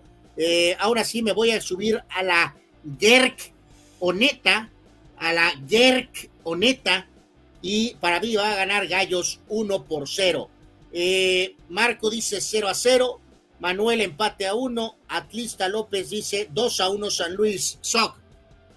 Coincido con Anuar completamente, 1-0 Querétaro. Carlos. Va a ser empate a un gol. Empate a un gol, bueno. O sea, ahí está el trámite de hablar de este, de este partido. Señoras y señores, ya hablábamos de Jardiné. Jardiné. Y las águilas de América que se vieron impo imposibilitadas de poder sumar al tener que soportar esa situación terrible de la cancha y la suspensión y posposición de su partido, regresan a la cancha eh, eh, eh, del Azteca para enfrentar a los siempre correosos camoteros de Puebla. Siempre correosos camoteros de Puebla. América 3, Puebla 0. Válgame Dios, eh, Sócrates. Fíjate que en, el, en, los pronósticos que les mandé había puesto 4-0, pero luego me acordé que va a portería Oscar Jiménez, entonces 4-1. Eh, correcto. Marco dice 2 0 el Águila. Manuel 2 1 eh, América y Atlista 3 1. Eh, Carlos, dijiste 3 0. Sí, señor. Correcto. Yo me voy a ir con 4 0. No me importa qué pase con el Puebla, quién dirige, cuánto corren, cómo juegan estoy totalmente enfocado a que el equipo América obtenga un resultado fuerte, sólido, contundente, convincente. Así que 4 a 0, equipo América. No, digo, digo, dando eh, con eh, justa, con justicia, ¿no? Eh, que el trabajo de Arce con Puebla ha sido bueno, pero este, pues no, no, no aquí, no en este partido. Ah, se lo va a cargar el payaso, esa es la realidad. El campeón del fútbol mexicano, 8 de la noche con 5 minutos del Sabadaba. Eh, estará recibiendo al campeón de CONCACAF. Y este va por aficionados, por el 5, por TUDN y por VIX. O sea que tienes muchas opciones para verlo. Eh, eh, Tigres en el volcán recibiendo los panzas verdes de León. Correcto. 2-2. Sócrates está empate a 2. Gerardo Atlesta López dice que gana León 2-0. Manuel que gana Tigres 2-0 y Marco da 2-1. Carlos. Gana eh, eh, el equipo de, de, de Larcamón 2-1 de visita. Válgame, ya lo ponemos a tu lista de hombres al Arcamón. Eh, me voy a ir con el equipo Tigres para ganar 1 por 0. No me digas, gol de Guiñac. Eh, la verdad, eh, todavía estoy con dudas de qué onda con Guiñac, ¿no? Pero pues. Eh, no, de, o sea, de, hecho, dice, yo por ahí leí que, que, que, que que, ya, que ya podría, ¿no? ¿O no? Bueno, pues si no es él, será Ibáñez, supongo. Así que gana Tigres 1 por 0. Oigan, qué mala onda para Cholos que no va a portería al jurado por Cruz Azul. ¿Quién, ¿Quién va a portería? ¿Quién es el suplente? El suplente de jurado, ¿quién es? Eh, fíjate que es un buen tema, Choc, es, es tan miserable el tema eh, de Cruz Azul en ese sentido. Eh, déjame refrescarme la memoria. Sí, porque el jurado de la portería ya era, ya era más o menos casi, casi un hecho que iba a recibir por lo menos uno. Es Alfredo, Alfredo Cabañas, tiene 20 años de edad y mide unos 78 de estatura, nativo de Puebla, de Zaragoza, y que estará recibiendo Cabañas. oportunidades, ¿no? Alfredo pues, eh, Cabañas Díaz. Bueno, está también, está aquí registrado Andrés Gudiño, ¿no? Eh, con el número 30. Están, están registrados Jurado y, Gudiño. Andrés Gudiño. Pero bueno, pues eh, en fin, otro tramita ahí para Cruz Azul con el tema de la, de la portería, ¿no? Pues a ver qué sucede, a ver cuál de los dos ponen. En el caso de Gudiño, es eh, jugador. Sí, del caso del nombre completo de este individuo es Andrés Guillermo Gudiño. Guillermo Portillo. Gudiño Portillo, ¿no? Es eh, correcto. tiene 26 años de edad, nativo de, nativo de Mérida, Yucatán, 1,85 eh, de estatura. A ver cuál de los dos es el bueno. Sí, que e, eso, claro, es un arquero de la, de la máquina, ¿no? Me refiero, ha estado, pues ahí, en los últimos torneos, todo abajo con el tema de básica, sub-20, eh, y ascenso, ¿no? A ver, señores, entonces. Vamos al de Toluca, ¿no? Sí. Este, para el Dominici, Nacho Ambriz, próximo técnico de la selección nacional, estará enfrentando a los siempre combativos Bravos de Juárez. ¿Cómo lo ves? ¿De o de dónde? No, no, va, a dirigir la selección mexicana, él es el bueno, Sócrates. Lamborghini. Eh, después de lo de ayer, yo creo que no va a seguir, aunque sea mega campeón. Eh, ¿Cómo ves este juego, Soc? Toluca 3, Juárez 1. Correcto. Manuel también dice que gana Toluca 3-2. Marco Domínguez Niebla 1 a 0 Toluca. Gerardo Atista López dice empate a una anotación, Carlos. Toluca 2, Juárez 0. Ok, yo voy a ir Toluca 1, Juárez 0. Y finalmente, señores, señores, que por cierto hay que acordarnos, ¿eh? Este, eh, se acaba prácticamente, digo, fíjate lo que son las cosas y cómo están de mal hechos y de mal planeados los pinches torneos en México. No bien empezamos a agarrar así como que saborcito, por ejemplo, el aficionado de Chivas, uy, este es gigante, primer lugar, este, eh, eh, y otros equipos así, este, emocionados, y, le das mochis, porque tienes que jugar el torneo inventado este contra el MLS. Sí, ya lo hemos mencionado varias veces que es eh, ridículamente absurdo. Esto es terrible, o sea, priorizas un torneo que no te va a dar nada para dinero y dinero para partirle su mandarina a tu propio torneo, ¿no? O sea, increíble, es una cosa terrible.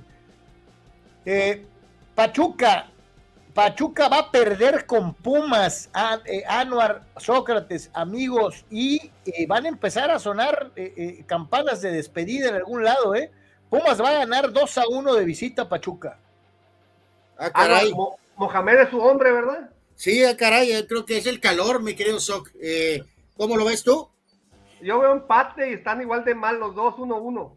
Eh, Atlista López, eh, Gerardo Atlista López también dice empate a uno. Manuel Cepeda, Mani Mani Cepedex 2 a 2. Nuestro gran amigo Marco Domínguez de AGP Deportes dice 3 a 2 Pachuca. Yo me voy a ir con el Tuzo para ganar dos tantos contra uno. Eh, si se da tu escenario, Carlos, pues evidentemente, pues sí. bueno, fue de churro, y eh, punto número dos, pues sí, sí estaría eh, dramático el tema ahí eh, con Almada, ¿no?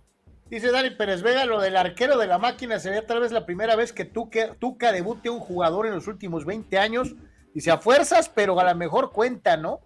pues sí, sí, totalmente de acuerdo, mi querido Dani. No por gusto, sino porque no le queda de otra, ¿no? Te manda saludos el buen Manny. Saludos a mi amigo Manuel Cepeda. Y aparte recomienda a Anuar. Anuar Gerconeta se oye muy feo. Mejor eh, sí, también me pasó por la mente, mi querido Manny. Eh, de acuerdo, se oye medio raro, puede ser confundido con otra palabra. Eh, voy a adoptar lo que me dices tú. Dejémoslo en la mauroneta, correcto. ¿Mauroneta como Pinocho? Sí, ni yo me sé mover y sé Sería muy cómico que, que Cruz Azul compre a Toño Rodríguez, ¿no? Eh, de acuerdo. Eh, Carlos, tu, chiste fue tan malo que te ignoró Sócrates por completo. Eh, yo sí me di cuenta, no lo vuelvas a hacer, por favor. Esto es lamentable, verdaderamente. Es viernes y no tienen sentido del humor. Dice. dice, Kira de Husky Siberian. Ándale. Ese es un buen nombre. Amigos, saludos, excelentes viernes para todos. En un escenario mental y dejando de lado colores y predilecciones, si tuviéramos a Brady y Montana en el mismo equipo, ¿quién es titular y quién es banca? Esto es lo que hace este humilde y, microscópico espacio único, ¿no? Tenemos cuentas de, eh, ¿qué? De novias eh, que entran en acción y ahora tenemos hasta un perro eh, que nos está siguiendo, que tiene su cuenta de YouTube y nos manda su punto de vista. mi querido Kyra o Kira o, whatever, eh, la respuesta es muy obvia. Yo voy a decir que se queda Montana en la banca. Eh, Carlos, como es normal, predecible, va a decir que sería Montana titular. Y vamos a utilizar el expertise de Sócrates para que nos dé el voto de el don Luis Gebasurto. Eh, Sócrates, ¿quién inicia y quién se queda en la banca, Brady o Montana? Me voy a salir por la tangente. Pongo a Brady de titular toda la temporada y en cuanto empiecen los playoffs pongo a Montana. Bueno, esa es una buena salida. Este, así que bueno, pues ahí está, este, señores, señores, ahí están los partidines. Eh, ah, y dice Chavas ese es Kira, es la, es la hermana de Abraham Mesa. Probablemente. Probablemente. Nos falta ahora que nos escriba, pues no sé, un pescado, tal vez. Eh, un tiburón, un delfín. Lo, que yo quisiera saber es por qué, por qué cambian sus personalidades secretas como superhéroes. por muchos años recuerden también que nos escribió eh, de manera regular Luke Skywalker, así que. ¿Cómo, ese no se llama? es cotorreo, Sócrates, ese no es cotorreo. Luke Skywalker nos escribía muy seguido en la radio. Por, años, por años nos escribió en la radio. Es lo que decía así de la radio. Ah, hay también un camarada que que creo que diario participaba de San Diego o, del área de San Diego, que se hacía una botana con él. Sí, pues hay, varios, ¿no? Ya este, que, que, pues ya están en el Salón de la Fama, ¿no? Eh, pero, en fin, insisto. Antes, de irnos al, al, boxeo, carnal, escuchamos, ¿te parece bien a la gente de Cholos Femenil? Este, vamos a aquí, Carlos, eh, decirlo, ¿no? Eh, ahorita lo va a explicar el entrenador. Eh, pues hay, varias expectativas interesantes con el equipo femenil este, por el tema de, cómo se conformó el plantel.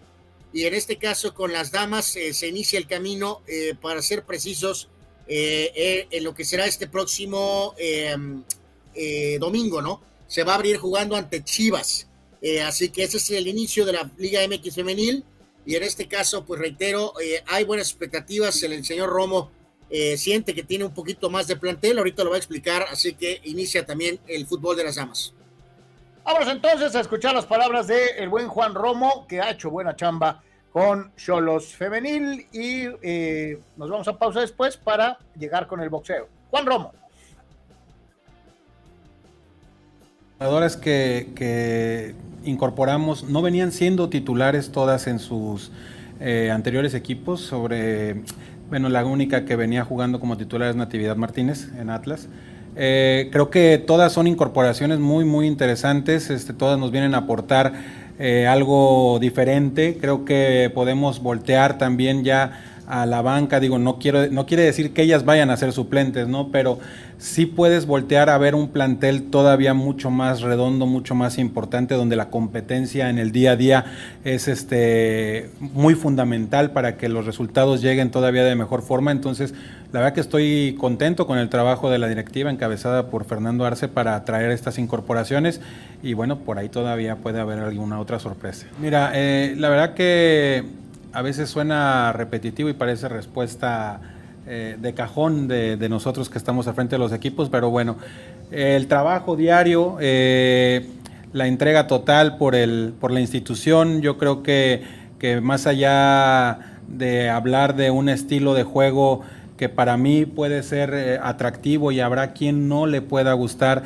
este, porque eso es lo bonito de este deporte, ¿no? Hay cosas que a muchos nos gustan y a otros no tanto, pero no quiere decir que porque no me guste no esté bien hecho. Entonces yo creo que el equipo eh, buscará hacer lo que, lo que terminó haciendo sobre todo el torneo pasado en los partidos el último con Chivas y los dos de la liguilla contra Rayadas, un equipo que salga a proponer, un equipo que, que asfixia al rival con una presión eh, alta, que busque tener buenas tomas de decisiones. Este, yo creo que eso es lo más importante y sobre todo eh, creo que estamos un paso adelante porque mis jugadoras se han dado cuenta de que pueden competir contra esos equipos. Entonces creo que este torneo y este calendario que nos brindó la liga en este torneo nos da la oportunidad de poder pelear los primeros lugares, aunque es un calendario difícil en casa, creo que sacando esos partidos o esos puntos aspiramos a terminar entre los primeros lugares.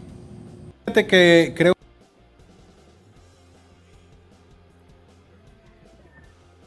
está Juan Romo, que está haciendo buena chamba, reiteramos, eh, eh, y eh, todavía la posibilidad de que se le mueva una patita de todavía tener refuerzos por ahí. Vimos ya el campeón de campeones, las Amazonas lograron este título.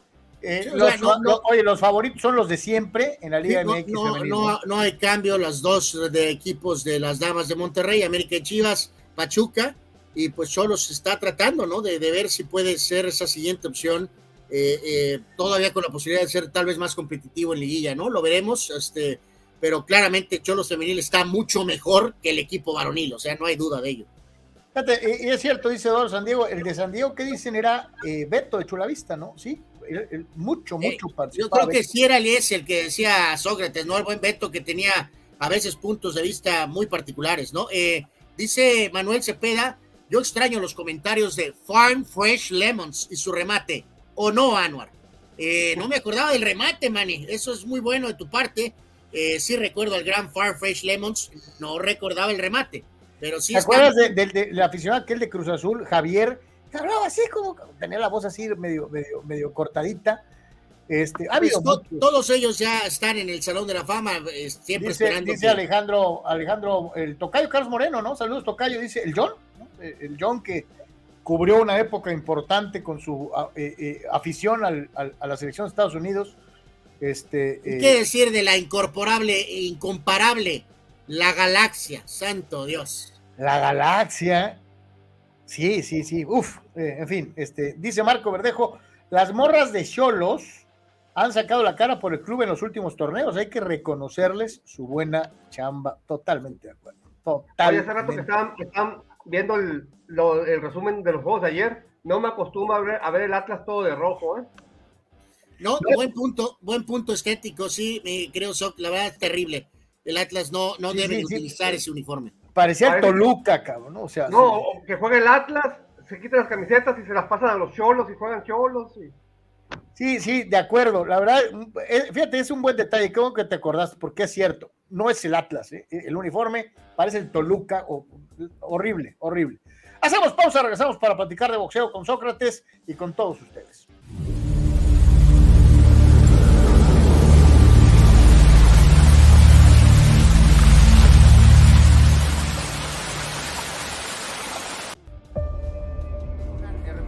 En todo momento. Este proyecto maravilloso, de verdad maravilloso. Y en cualquier lugar. Secretaría de Seguridad. Klimbam. Diversión e información en un solo clic. Carlos, ¿cómo puedo promocionar mi papel café? Es muy fácil promocionar tu papel café utilizando las opciones que te ofrece DoSynergyDeportes.com para impulsar tu producto o servicio. Puedes tener una sección fotográfica o de video. Puedes tener un landing page o publicidad absolutamente efectiva en Google Ads y en Facebook Ads. Todo desde 299 dólares. Tu Synergy de por 3 te da la mejor opción para impulsar tu producto. Hola, soy Carlos Yeme y desde 1993 Prover, el proveedor del herrero, te ofrece a ti que eres estructurista, ingeniero civil o herrero profesional todo el material que necesitas para que tu obra o proyecto sea lo mejor. Tenemos vigas, varilla, malla ciclónica y todos sus accesorios. Herrería y remates para construcción, accesorios y materiales. Recuerda, tenemos tres locaciones, El Pipila, Playas de Tijuana y Rosarito. Prover, el proveedor del herrero donde juntos somos más fuertes.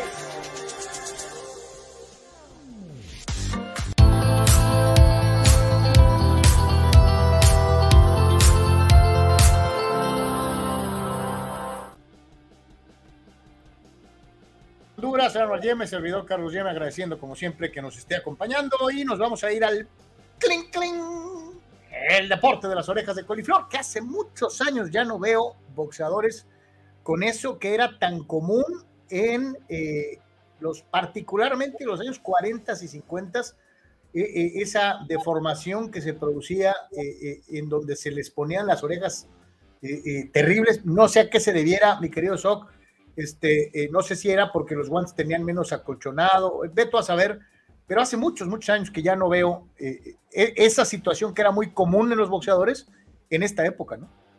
No, tanto las orejas de coliflor como eh, el daño eh, eh, en retinas y, qué otra cosa puede ser. Pues cuando los boxeadores quedaban demasiado con el pómulo hacia arriba, este, inflamado pero hacia arriba, es porque los guantes tenían el pulgar separado. Entonces el, boxeador muchas veces cuando estaba en corto levantaba el opre pero lo, levantaba con, el pulgar un poco desprendido y hacía ese tipo de raspones. Oye, que, esa, esa modificación es otra de las, de las impulsadas por don José Sulaimán en paz descanse, de, de, pegar el pulgar al, guante, ¿no? Sí, incluso esa, esa, fue muy buena, ¿eh? la verdad, mi querido Soc, porque nos ilustras a muchos, este, a lo mejor en ese aspecto y da bastante lógica, ¿no? Incluso hubo, había boxeadores que, que entrenaban el jab, pero en lugar de tirarlo con, con el puño, lo tiraban así a ver si pegaban en el ojo, el jab con el pulgar despegado.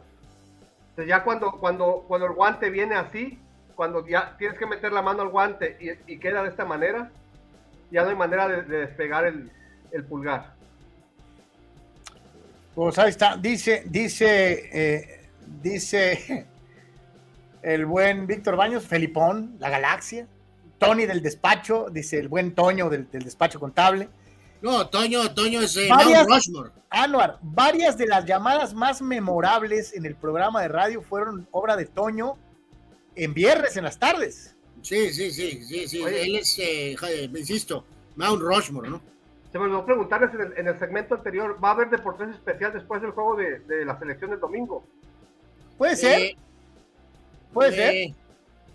Yo sería más probablemente, mi querido Sócrates, digo que eh, a lo mejor no hay para que funcione la luz, probablemente. dice, dice Eduardo de San Diego, eh, Javier hablaba como John Sutcliffe. sí, sí, sí. Eh, y luego dice Raúl Ibarra, ¿se acuerdan de Alberto Veo 5? Él nos hablaba, Anuar, en la otra estación de radio. Sí, sí, sí, sí, sí, ahí cuando, cuando volvimos a estar ahí, lo que era la, la, la 1420, por ahí también hay un par de, personas que ya después no pudieron hacer la transición cuando fuimos a la otra radio que ya no existe, este, pero a todos lo recordamos, la verdad, con mucho cariño, ¿no? Adelante, mi querido So, ¿qué tenemos para nuestro festín boxístico el fin de semana? Pues tenemos tres funciones interesantes eh, en Estados Unidos, en Detroit, eh, Michigan, estado por Zone. Eh, la campeona mundial de todos los organismos de peso superpluma, Alicia Baumgartner, se va a enfrentar a Cristina, déjame, te leo bien rápido, Linardatu. Lo especial de Cristina Linardatu es que es de un país no muy boxístico como República Dominicana, pero reside en Atenas, Grecia. Sus últimas tres peleas han sido en tres países, en Inglaterra, en Estados Unidos y en Grecia. Es decir, es una peleadora que ha recorrido eh, literalmente mucho, mucho mundo, mucha lona, ha peleado en Alemania, en República Dominicana, es decir, y, este sábado viene a Detroit, Michigan a disputarle los, cuatro títulos eh, mundial superpluma más el de la Ivo, que es un, organismo menor, cinco títulos en total en juego, a Alicia Baumgartner, que es una de las mejores peleadoras eh, del mundo en la actualidad. Y en esa misma función se va a dar una situación muy especial. El cubano Andy Cruz, que fue medallista de oro en Tokio 2021, aunque era 2020, ¿no? Pero todos sabemos que se postergó. Bueno, este medallista de oro, Andy Cruz, va a debutar a 10 rounds en una pelea donde va a estar en juego un título internacional y contra un tijuanense que es el buen Juan Carlos Burgos. Es decir, su debut a 10 rounds y por un título internacional. Pero yo creo que Juan Carlos Burgos tiene la experiencia y el nivel como para decirle, esto es boxeo profesional y aquí no vas a venir. ¿no? Eso es mañana en Detroit. Perfecto. Aquí nos preguntaba eh, hace ratito, nada menos y nada más, que, a ver si lo encuentro aquí de volada, porque sí, te preguntaba, ah, aquí está, el buen Dani Pérez Vega, decía, Soc, danos tu opinión de la pelea de, de Picasso contra el boxeador africano de apellido raro, y si gana, ¿lo ves peleando contra el Pantera o se iría directo por el título contra el ganador entre Inoue y Fulton? Sí, ahorita lo comentamos, es el tercer evento, ahorita eh, vamos al segundo y, y luego eh, cerramos con Picasso. El segundo evento que hay mañana es en Las Vegas. En este, esta función iba, eh, originalmente iba a ser estelarizada por la pelea de campeonato mundial entre Donito Doneir y el tijuanense Alex el, el Peque Santiago. Esta pelea en particular, la de, la de Doneir contra Santiago, fue movida al 29 de julio para que quede de semifinal de, entre, de la pelea entre Crawford y Spence. Es decir, le dan más proyección y le dan más, eh, aunque no sea estelar, le dan más importancia a la pelea esa. Entonces la función de hoy en Las Vegas, su estelar es eh, Frank Martin, que es un prospecto contra un peleador eh, invicto europeo, Harvey Nashan, y en otra, en otra, en la misma función, un prospecto que en Estados Unidos eh, lo ven con buenos ojos, Elvis Rodríguez, va contra un ex campeón mundial como Víctor Postol. Es decir, está interesante la función, sigue estando interesante la función de, de mañana en Las Vegas, pero ya no va a estar Doneir contra Santiago, sino va a estar hasta el 29 de julio respaldando la de la unificación de los welters de, de Crawford y Spence. Y mañana en la Ciudad de México, eh, la pelea estelar, eh, Alan eh, David el Rey Picasso contra el sudafricano Sabelo Nguimbanjana. Nguimbanjana ha sido campeón allá en el continente africano y Picasso va a exponer su título internacional del CMB. Es una buena pelea, es una buena prueba para, para Picasso.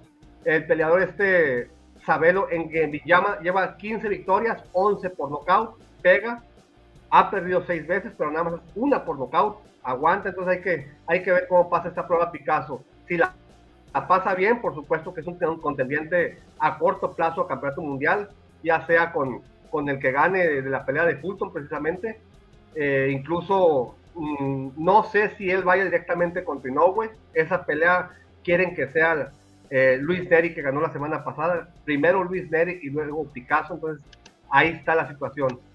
Eh, Oiga, también aquí, la función- aquí la pregunta, nos ha mostrado David varias veces que tiene mucho poder de puños. Esto contrasta un, po- contrasta un poquito con lo que nos mencionas como principal característica del sudafricano, que es el aguantar.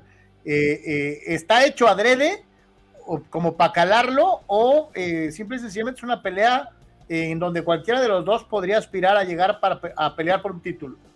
Por supuesto que tienes que ponerle distintos tipos de rivales a tu prospecto para que se, se empape y para que obtenga toda la información posible de qué puede ver arriba del ring. Tienes que poner rivales zurdos, derechos, altos, chaparros, que peguen, que aguanten. En este caso le pone un peleador de velocidad y que aguanta. Esa es la clásica es- escuela africana que ya se ha visto en otros casos. Eh, son peleadores que llegan con mucha hambre de gloria y que no es raro que den sorpresas y que se mantengan en ese nivel. Digo, el principal es Azuma Nelson, pero abajo de ellos ha habido varios nombres interesantes de peleadores africanos que no vienen de bultos y que han hecho carrera con triunfos importantes en este lado del mundo, ¿no? Entonces, esta pelea es una gran oportunidad para, para el sudafricano y es una gran prueba para Picasso para que él demuestre que ya está listo para el campeonato mundial. Eh, yo sí lo veo peleando con, a él contra Fulton, pero no lo veo peleando todavía contra, contra Inoue. Yo creo que Inoue contra Luis Neri sería la pelea que, que, que el museo mexicano y que, y que las televisoras desean. Sí, es lo que te iba a decir, digo, parece que no, pero sí está muy chavo, ¿no? Eh, eh, el Rey Picasso, a lo mejor le corresponde al Panterita esa oportunidad contra el monstruo Inoue o contra el que sea, ¿no? Sí, por supuesto. este Fulton se mete a Japón a pelear contra Inoue, es va a la boca del lobo. Lo más seguro es que gane Inoue. Y ganando Inoue, eh, ahí eh, se empieza a tornar interesante la situación, porque si él no quiere salir de Japón, eh, Neri no es bienvenido en Japón. Creo que está suspendido de por vida. Entonces tendría que ser Picasso el que viaje hasta allá. Pero si pueden hacer que si no salga a Estados Unidos o a México, entonces ahí yo creo que el Panterita Neri es el que, el que tiene la ventaja por experiencia, por trayectoria, por nombre a nivel internacional y porque está yo creo que en el momento en el que tiene que demostrar que está listo para ser, top en la última parte de su carrera. A, Neri le quedan tres años en el top. Picasso todavía tiene para pensar en, en seis, siete u ocho años más. Dice Dani Pérez Vega, Picasso tiene un gran gancho al hígado, a ver si con eso puede lastimar al africano el día de mañana. Pues en cuanto lo encuentre, porque es muy rápido el, rival, yo, yo, yo, he visto videos de él, es rápido y, y obviamente se va a mover y va a venir a atacar y se va a ir. Entonces, si en ese, si en ese momento en el que se acerca el sudafricano puede recibirlo y puede prenderlo, Picasso tiene mucha oportunidad. Pero si no lo encuentra y empieza a desesperarse conforme la pelea va avanzando, ahí yo creo que, que vamos a ver al Picasso que tiene que sacar los recursos, aparte de la pegada, los recursos técnicos y, y boxísticos de variedad y de plan B y de plan C para poder superar a, a, este africano que repetimos eh, tiene pegada y tiene resistencia, pero yo creo que es más rápido que Picasso. Entonces, en base a la velocidad que pueda demostrar eh, el peleador de Sudáfrica, va, va a, calar, va a poner a, prueba a, Picasso. Oye, y el gran platillo boxístico, pues se viene el 29, ¿no? Con la Crawford Spence, que es la que muchos estamos esperando, ¿no? Así es, sí. Es la, la pelea que que llevamos no, no semanas, sino ni meses, sino años esperando esa pelea unificatoria y por fin se va a dar. Y yo creo que esa pelea por sí sola no estaba causando el impacto que se esperaba a nivel ventas y por eso mueven la de Doneir contra Santiago para esa fecha. Porque los dos, Doneir es un filipino con gran nombre, con gran trayectoria y es muy atractivo para el mercado de Estados Unidos y el rival es mexicano y aparte, el rival, Alex Santiago, tiene gran cartelera en Estados Unidos, más que en México. En Estados Unidos es muy respetado porque ha dado muy buenos tiros allá. Oye, lo que te iba a decir, es increíble que dos peleadores de tanta calidad no, tengan tanto jalón, ¿no? Ni Crawford ni Spence, ¿no? No es lo que veíamos eh, el otro día cuando hablábamos de los cumpleaños de Hugo y de, y de Chávez.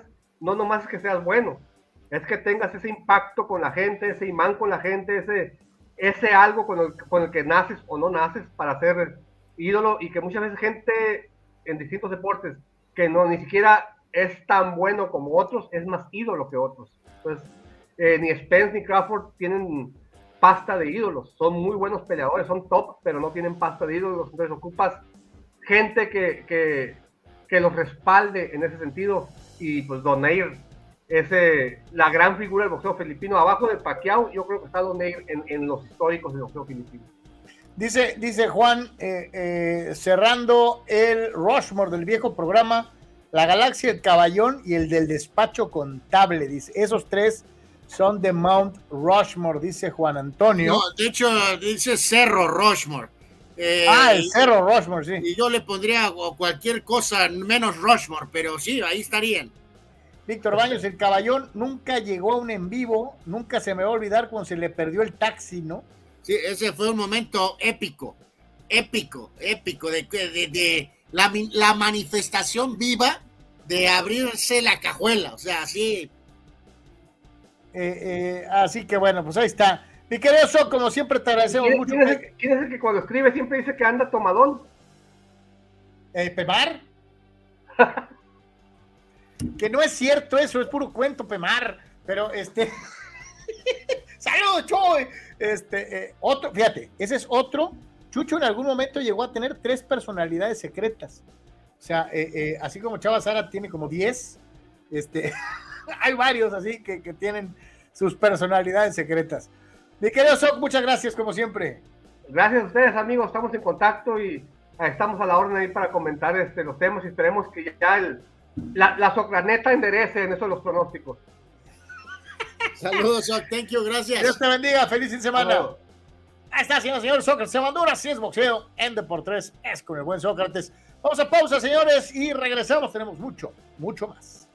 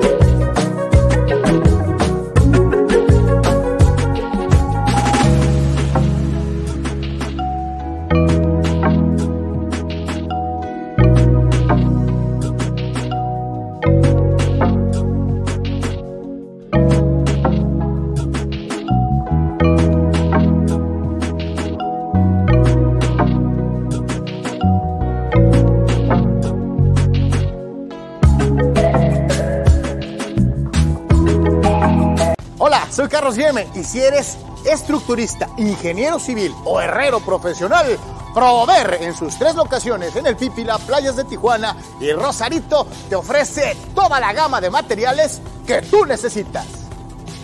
Malla ciclónica y todos sus accesorios. Vigas y varilla. Tubería para construcción en todas sus medidas. Desde 1993, Prover, el proveedor del herrero. Juntos somos más fuertes.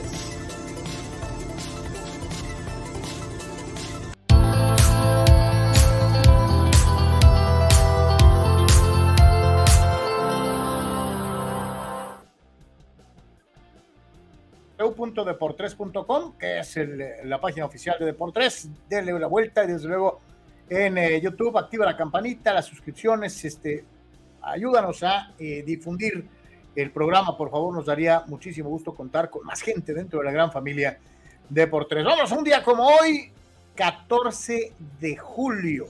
Ya es 14 de julio. Eh, correcto, Carlos, eh, es, es, es, correcto, es correcto. Eh, vamos entonces con esta lista, 14 de julio, el día de hoy.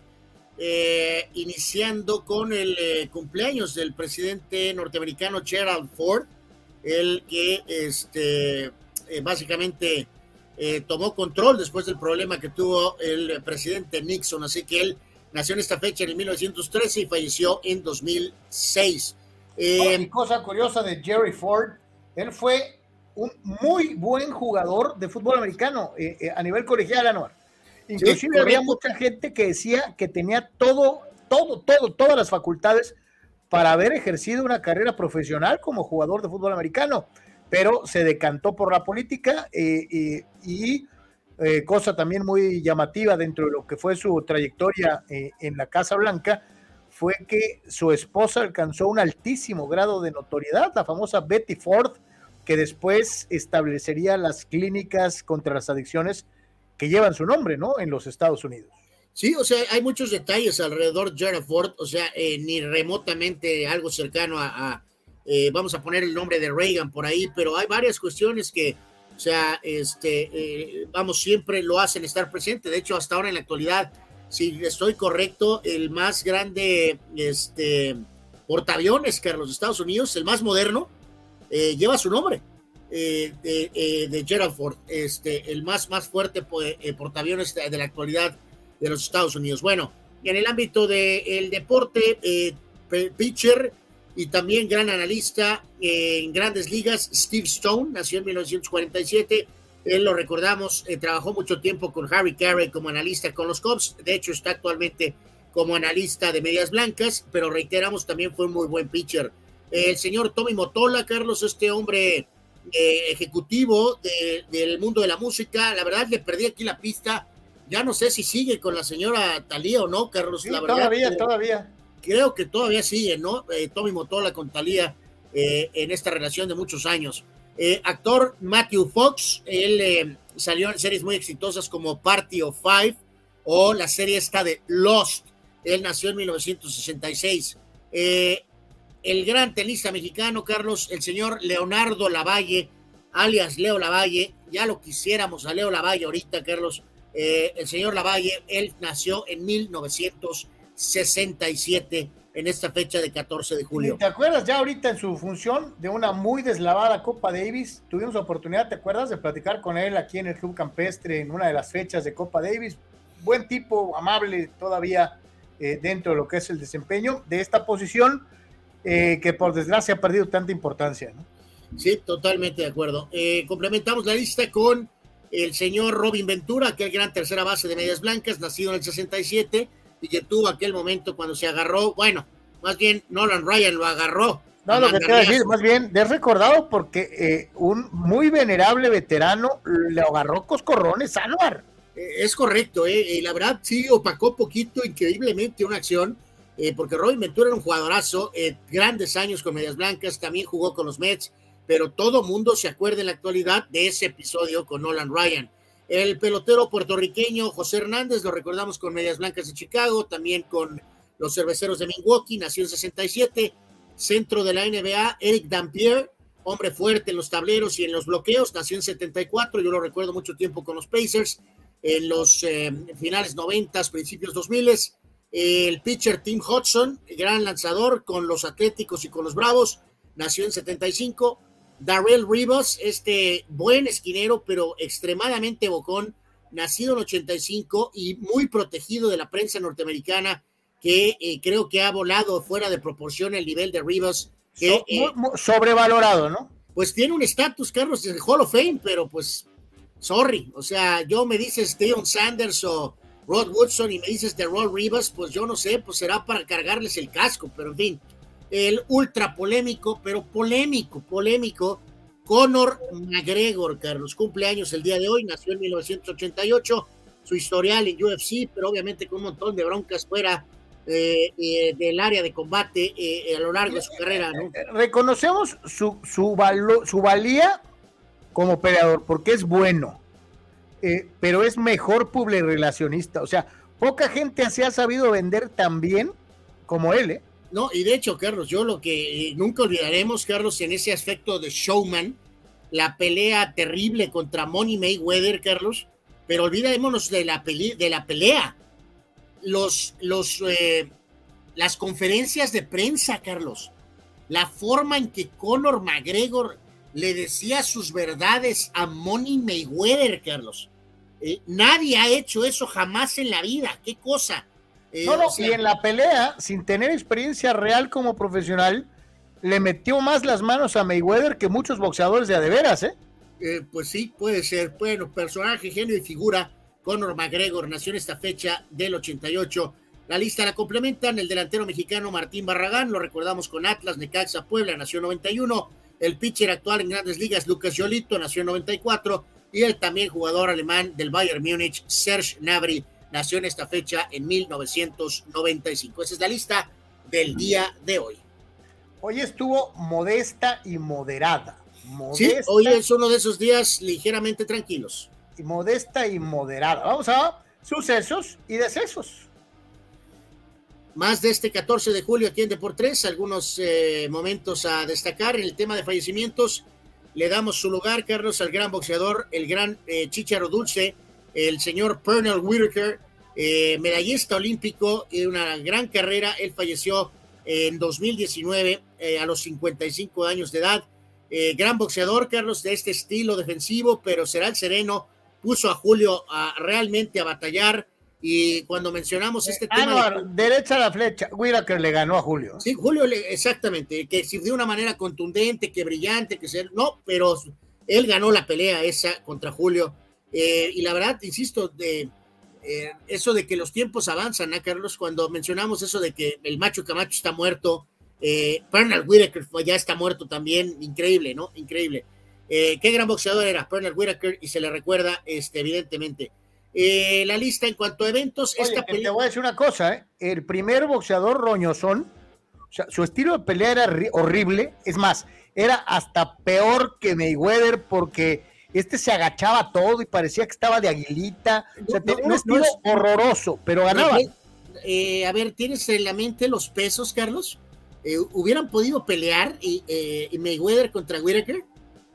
Yo digo, yo digo que sí, pero ya a mí te digo algo, no hubieran podido pelear porque nunca se hubieran acercado el uno al otro. pues sí, es lo que te digo, o sea, sí hubiera sido peculiar ese duelo, sin duda alguna. Bueno, en cuanto al tema del cine, Carlos, eh, se hacía la premier de esta eh, icónica película de culto, Easy Rider, con la dirección de Dennis Hopper, que también era actor, donde actuaba Jack Nicholson y el icónico Peter Fonda, Mr. Cool. Eh, la película, no sé cómo la ves tú, Carlos, esta famosa Easy Rider de los motociclistas. Es una película muy de la época, no sé si es extraordinariamente maravillosa, tampoco es mala, pero es una película que ha encontrado más esa cuestión de culto, ¿no? De alguna forma, ¿no? Más que otra cosa, la verdad la película necesitas andar de buen humor como para que te guste. Eh, vamos siendo sinceros, pero no es mala película. De acuerdo. En el tema deportivo, el icónico e incomparable Billy Martin, Carlos, en esta fecha, amigos del 74, se convertía en el primer manager de la Liga Americana en ser expulsado en dos partidos el mismo día. Bueno, si no es Billy Martin, pues quién más iba a hacer algo así, ¿no? Eh, esta película, hace poco hablábamos de esto, Carlos, la película de The Wall, Carlos, eh, con el tema de Pink Floyd. Reconozco la calidad, pero al momento de yo ver esta película, Carlos, qué pacheca estaba, Dios mío, y creo que sigue estando bien pacheca, Carlos. No, lo que pasa es que, acuérdate, tienes que meterte un poquito en, la historia detrás de esto. El padre de Roger Waters, bajista de Pink Floyd, líder de la banda, eh, falleció en la Segunda Guerra Mundial. Entonces, mucho tiene que ver con sus propios traumas familiares, haber nacido eh, eh, en una Inglaterra en guerra, bombardeada, de hacerse famoso, de no tener unas sólidas relaciones familiares, de no tener, de tener que divorciarse, porque pues o es la música y la fama o la familia. y aparte los dibujos, la dirección de Alan Parker es extraordinaria pero eh, sí el tema es un poquito pesadito para la mayoría de la gente, ¿no? Sí, sí, la realidad de las cosas, sí es espesa la película, es, es muy especial, este, pero tienes que entender varios contextos para, para, para poder digerir eh, esta, esta gran película, ¿no? Eh, 1987, Juego de Estrellas, ganaba la Liga Nacional 2 a 0. Eh, juego del 92, Carlos, en el famoso estadio Jack Murphy, y ahí está, eh, por ahí se ve la foto, amigos, a ver si la alcanzan a distinguir. Eh, ahí esa icónica foto, Carlos, de creo que nuestros amigos incondicionales eh, con la televisión y la camioneta observando el ya desaparecido famoso estadio Jack Murphy y Qualcomm. Ahí se alcanza a ver chiquitita, Carlos. Increíble que ese lugar y ese estadio ya no está, otra de esas, ¿no? Literalmente ahí todavía estaba en el máximo su esplendor el famoso estadio de San Diego, ¿no? Eh, en fin, eh, ese partido, por cierto, lo fueron, estaban ahí con máxima seguridad porque estaban el presidente Bush y andaba el presidente mexicano Salinas, Carlos, en ese, en ese partido en particular de juego de estrellas de grandes ligas. Eh, el partido, por cierto, lo ganaría la Liga Americana 13 carreras a 6. 1995, juego sin hit de carrera de Ramón Martínez eh, Ramón, que fue estrella antes que Pedro, pero después Pedro se convirtió en más estrella. Pero Ramón también era un gran pitcher, sin hit ante Florida, 7 a 0 el marcador. A Ramón Carlos también. soy sincero, Anor, a mí me gustaba más Ramón que Pedro. Pues eh, al principio, pero pues después obviamente Pedro se volvió icónico, aunque era insoportable. Hay que decir, Carlos, que a Ramón también le afectó todavía la parte final de la mancuerna, la sorda Perranovsky, ¿eh? Eh, también me lo- pues de hecho, es, dicen que se lo acabaron. Sí, también se lo acabaron, ¿eh? No tan asquerosamente como a Fernando, pero también sí se acabaron hasta cierto punto Ramón Martínez. Eh, vamos a decir, se lo acabaron más rápido de, lo normal. Eh, 1995, fíjate, eh, hasta que chequé este dato, a veces se nos olvida, Copa América del 95, donde ustedes recuerdan, Estados Unidos dejó fuera a México de Mejía Barón en penales, y ese fue el fin de Mejía Barón en la selección. En la ronda de grupos, Carlos, Estados Unidos le puso a Argentina una madriza de 3 a 0, y era una Argentina que tenía sus jugadores estrellas. Eh, es uno de los resultados que hasta que lo volví a ver, me volví a acordar increíblemente. Eh, eh, Copa América del 99, Brasil le volvía a ganar a México, en esta ocasión 2 a 0, con goles de Amoroso y de Rivaldo en las semifinales. Este juego, Carlos, lo hemos mencionado muchas veces en nuestras polémicas, porque en la Copa América del 99, Brasil completo, donde Brasil fue campeón con Nazario y con Rivaldo, Brasil le ganó a México dos veces. Unos, un- unos días, unas semanas después, fue la Confederaciones en México, donde México fue campeón ante Brasil, pero el roster de Brasil era completamente diferente al que había utilizado en la Copa América. Esos son los hechos. Eh, Anuar, como siempre, minimizando la victoria. eh, mientras que el roster de México era prácticamente el mismo de la Copa América y el de la Copa Confederaciones. Bueno, eh, de hecho era el mismo. Eh, 2007, partido por el tercer lugar de la Copa América. Ahora parece increíble esto. México con Hugo Sánchez de entrenador, Carlos, le ganaban a Uruguay 3 a 1. Goles de Cuauhtémoc Blanco, Omar Bravo y un joven Andrés Guardado. México, tercer lugar de la Copa América 2007. Eh, debut en esta fecha de 14 de julio de la icónica película The Dark Knight, dirigida por Christopher Nolan, con Christian Bale como Batman y Heath Ledger como el Guasón. Ahí está esa foto icónica de, las, de la escena del interrogatorio, eh, que es espectacular durante esa película. Eh, 2018, partido por el tercer lugar. Bélgica le ganaba a Inglaterra 2 a 0, goles de Maunier y de eh, el otro Hazard, no de Eden, sino del otro. O no, sí era de Eden, perdón, de Eden Hazard. Eh, ya ahora que está prácticamente retirado y acabado. 2019, Luis Hamilton, récord en cuanto a el hecho de coronarse, su sexto título en el mundo de la Fórmula 1. Y 2019 también, partido kilométrico, Djokovic ganándole a Federer 7-6, 1-6, 7-6, 4-6 y 13-12 en 4 horas y 57 minutos, Carlos. Duró este partido en lo que es el juego más largo en la historia de una final de Wimbledon. Se echaron 5 horas donde finalmente ganó Roger Federer. Perdón, ganó Djokovic, ganó Djokovic. Pues ahí está, señoras y señores. Este, ahorita sí me estaba acordando de, de los Martínez, ¿no? Dos, dos, dos buenos lanzadores eh, eh, eh, y cómo se daban las cosas con aquellos managers al estilo Tom La Sorda que les valía gorro y ellos sí exigían que los lanzadores tuvieran este los abridores duran 7, 6, 8, 7 entradas mínimo eh, eh, eh, de Sí, una u otra otra manera. ¿no? Y ya que mencioné a Djokovic, Carlos, aprovecho aquí de volada para repasar eh, los parciales, rapidito lo que pasó en las semifinales de Wimbledon hace rato. El señor Djokovic le ganó a Skinner 6-3, 6-4 y 7-6. Y Carlos Alcaraz despachó a Medvedev eh, fuerte, ¿eh? 6-3, 6-3 y 6-3. Por lo tanto, entonces repasamos una vez más. La final va a ser el gran veterano Djokovic contra el gran jugador joven Carlos Alcaraz. Ojalá y tengamos un buen partido y no sea un poquito el flop que pasó en Roland Garros. Dice nuestro buen amigo Mario Cuevas. Saludos, mi querido Mario. Dice, mm, mm, mm, yo recuerdo mucho la llamada del Toño bien borracho, llorando porque lo dejó la contadora. Ya no me acuerdo del nombre de la contadora, pero sí, también, muchachos, ese fue un momento épico. Eh, prácticamente estábamos haciendo un trabajo psicológico para evitar algo más complicado. Sí, fue, fue sensación. ¿Qué- Bueno, ¿qué me dices de esto, no? De lo que dice Juan Pitán. Dice, "Fond de la Patrice". Eh, eh, eh, Día de la Bastilla, en Francia. Ah, no.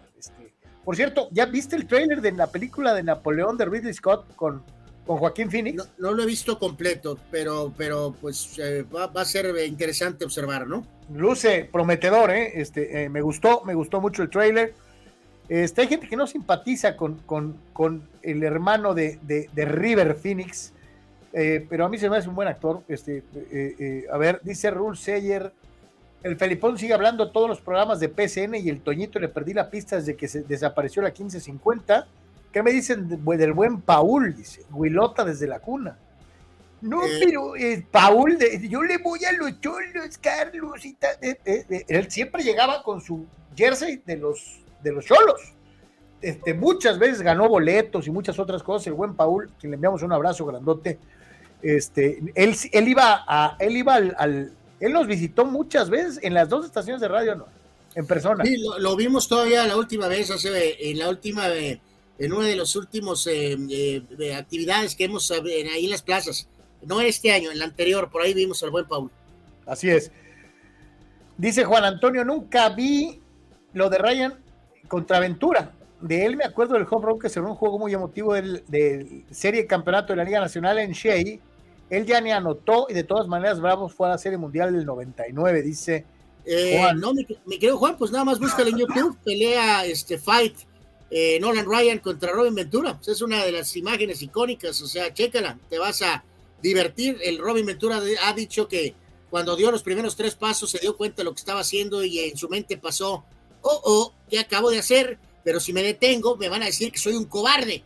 Así que, este, pues llegó y recibió una mandarreaza por parte de Nolan Ryan. Sí, sí, mañosamente el veterano se puso de modo, lo cachó, le puso un candado al cuello y lo coscorroneó sin piedad.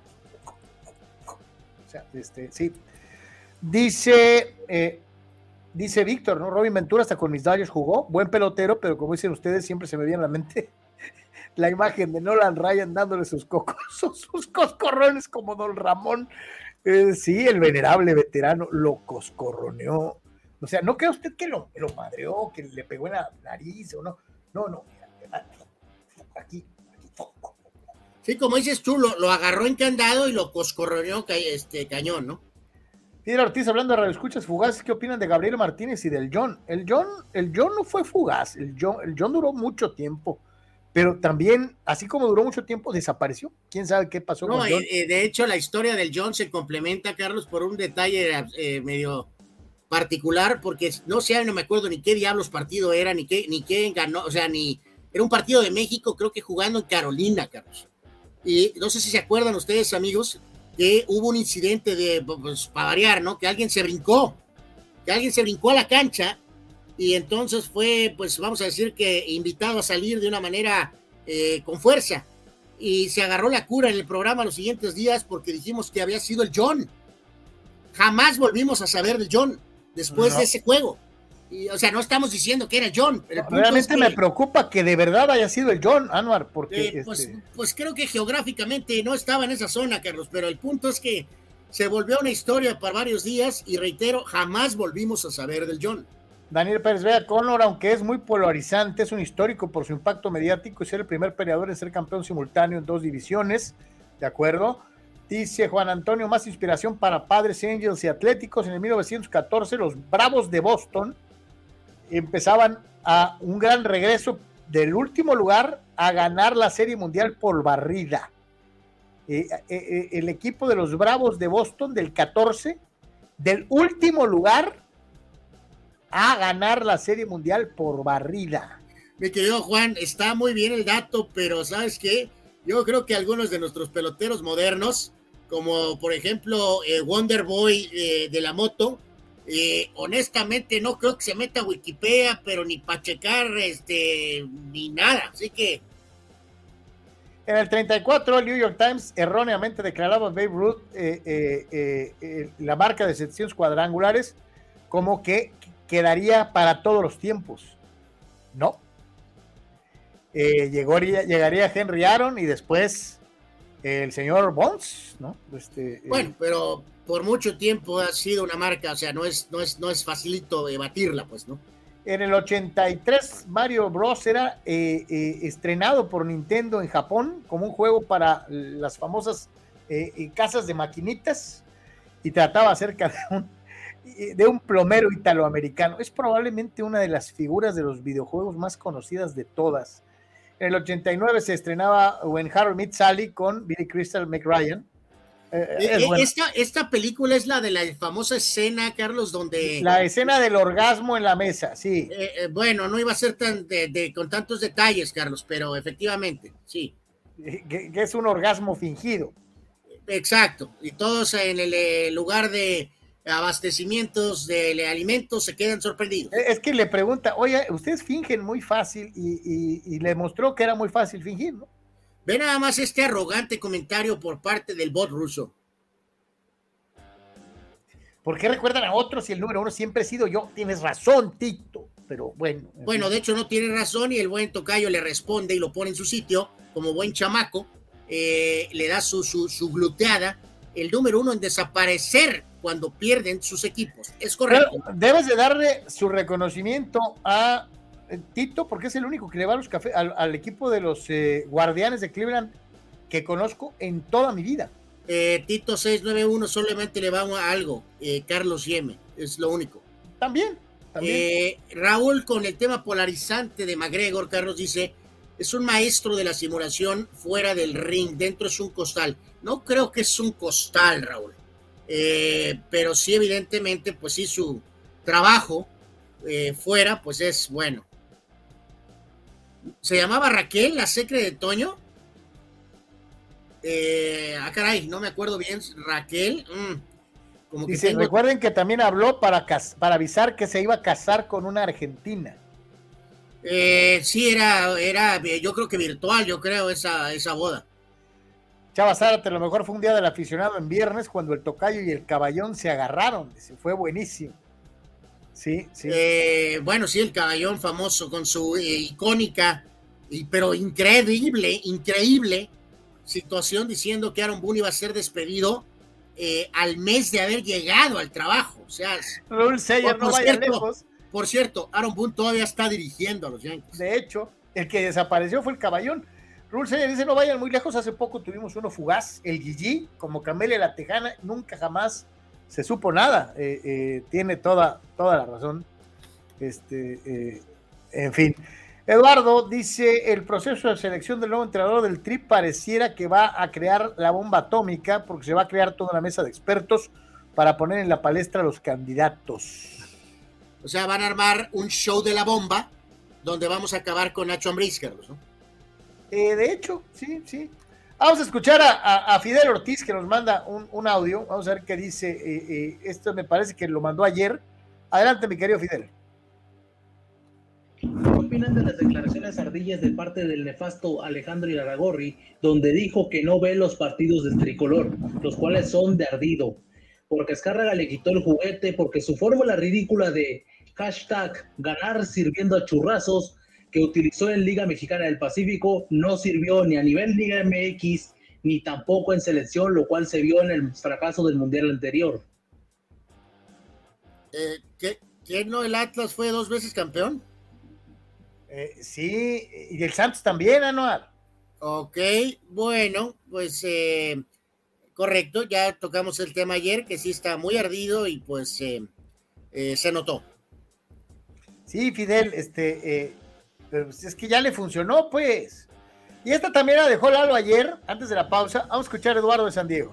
La verdad, me parece a mí que lo que comentan entre Jimmy Lozano y Nacho Ambriz, creo que Nacho Ambriz, como bien dice Marco, es un tipo que a largo plazo puede dar resultados, que ocuparía más tiempo, que su sello de toma tiempo, pero que a la vez tiene un desgaste con los jugadores con el tiempo. Yo no sé si ahorita sea la mejor opción. Me parece que el Jimmy tiene su favor su juventud, que prácticamente podría ser jugador ahorita, a lo mejor. Eh, 143 años de jugadores de esa edad. Eh, no tiene el perfil ni el currículum que tiene Ambris en la selección nacional. fue un jugador que siempre se quedó pues, y a lo mejor injustamente algunas, algunas veces, pero se quedó fuera de las convocatorias, fuera de las Copas del Mundo, un, jugador, un buen jugador, pero un jugador que se expresa bastante bien, que está al nivel, se pone al nivel de los jugadores en cuanto a la forma de hablar, de pensar. y creo que eh, pues México se la tiene que jugar con alguien, ¿no? Y si se la va a jugar, pues se la juega con él, ¿no? Es un jugador que tiene buena, buen feeling con los jugadores, lo ven como, pues como un amigo, como alguien que los entiende. Eh, yo creo que Jimmy Lozano también ha puesto un sello a la selección ahorita en los pocos juegos que tiene. Me parece que es un equipo que es muy intenso, que no, no renuncia al ataque incluso cuando va ganando está siempre buscando el partido.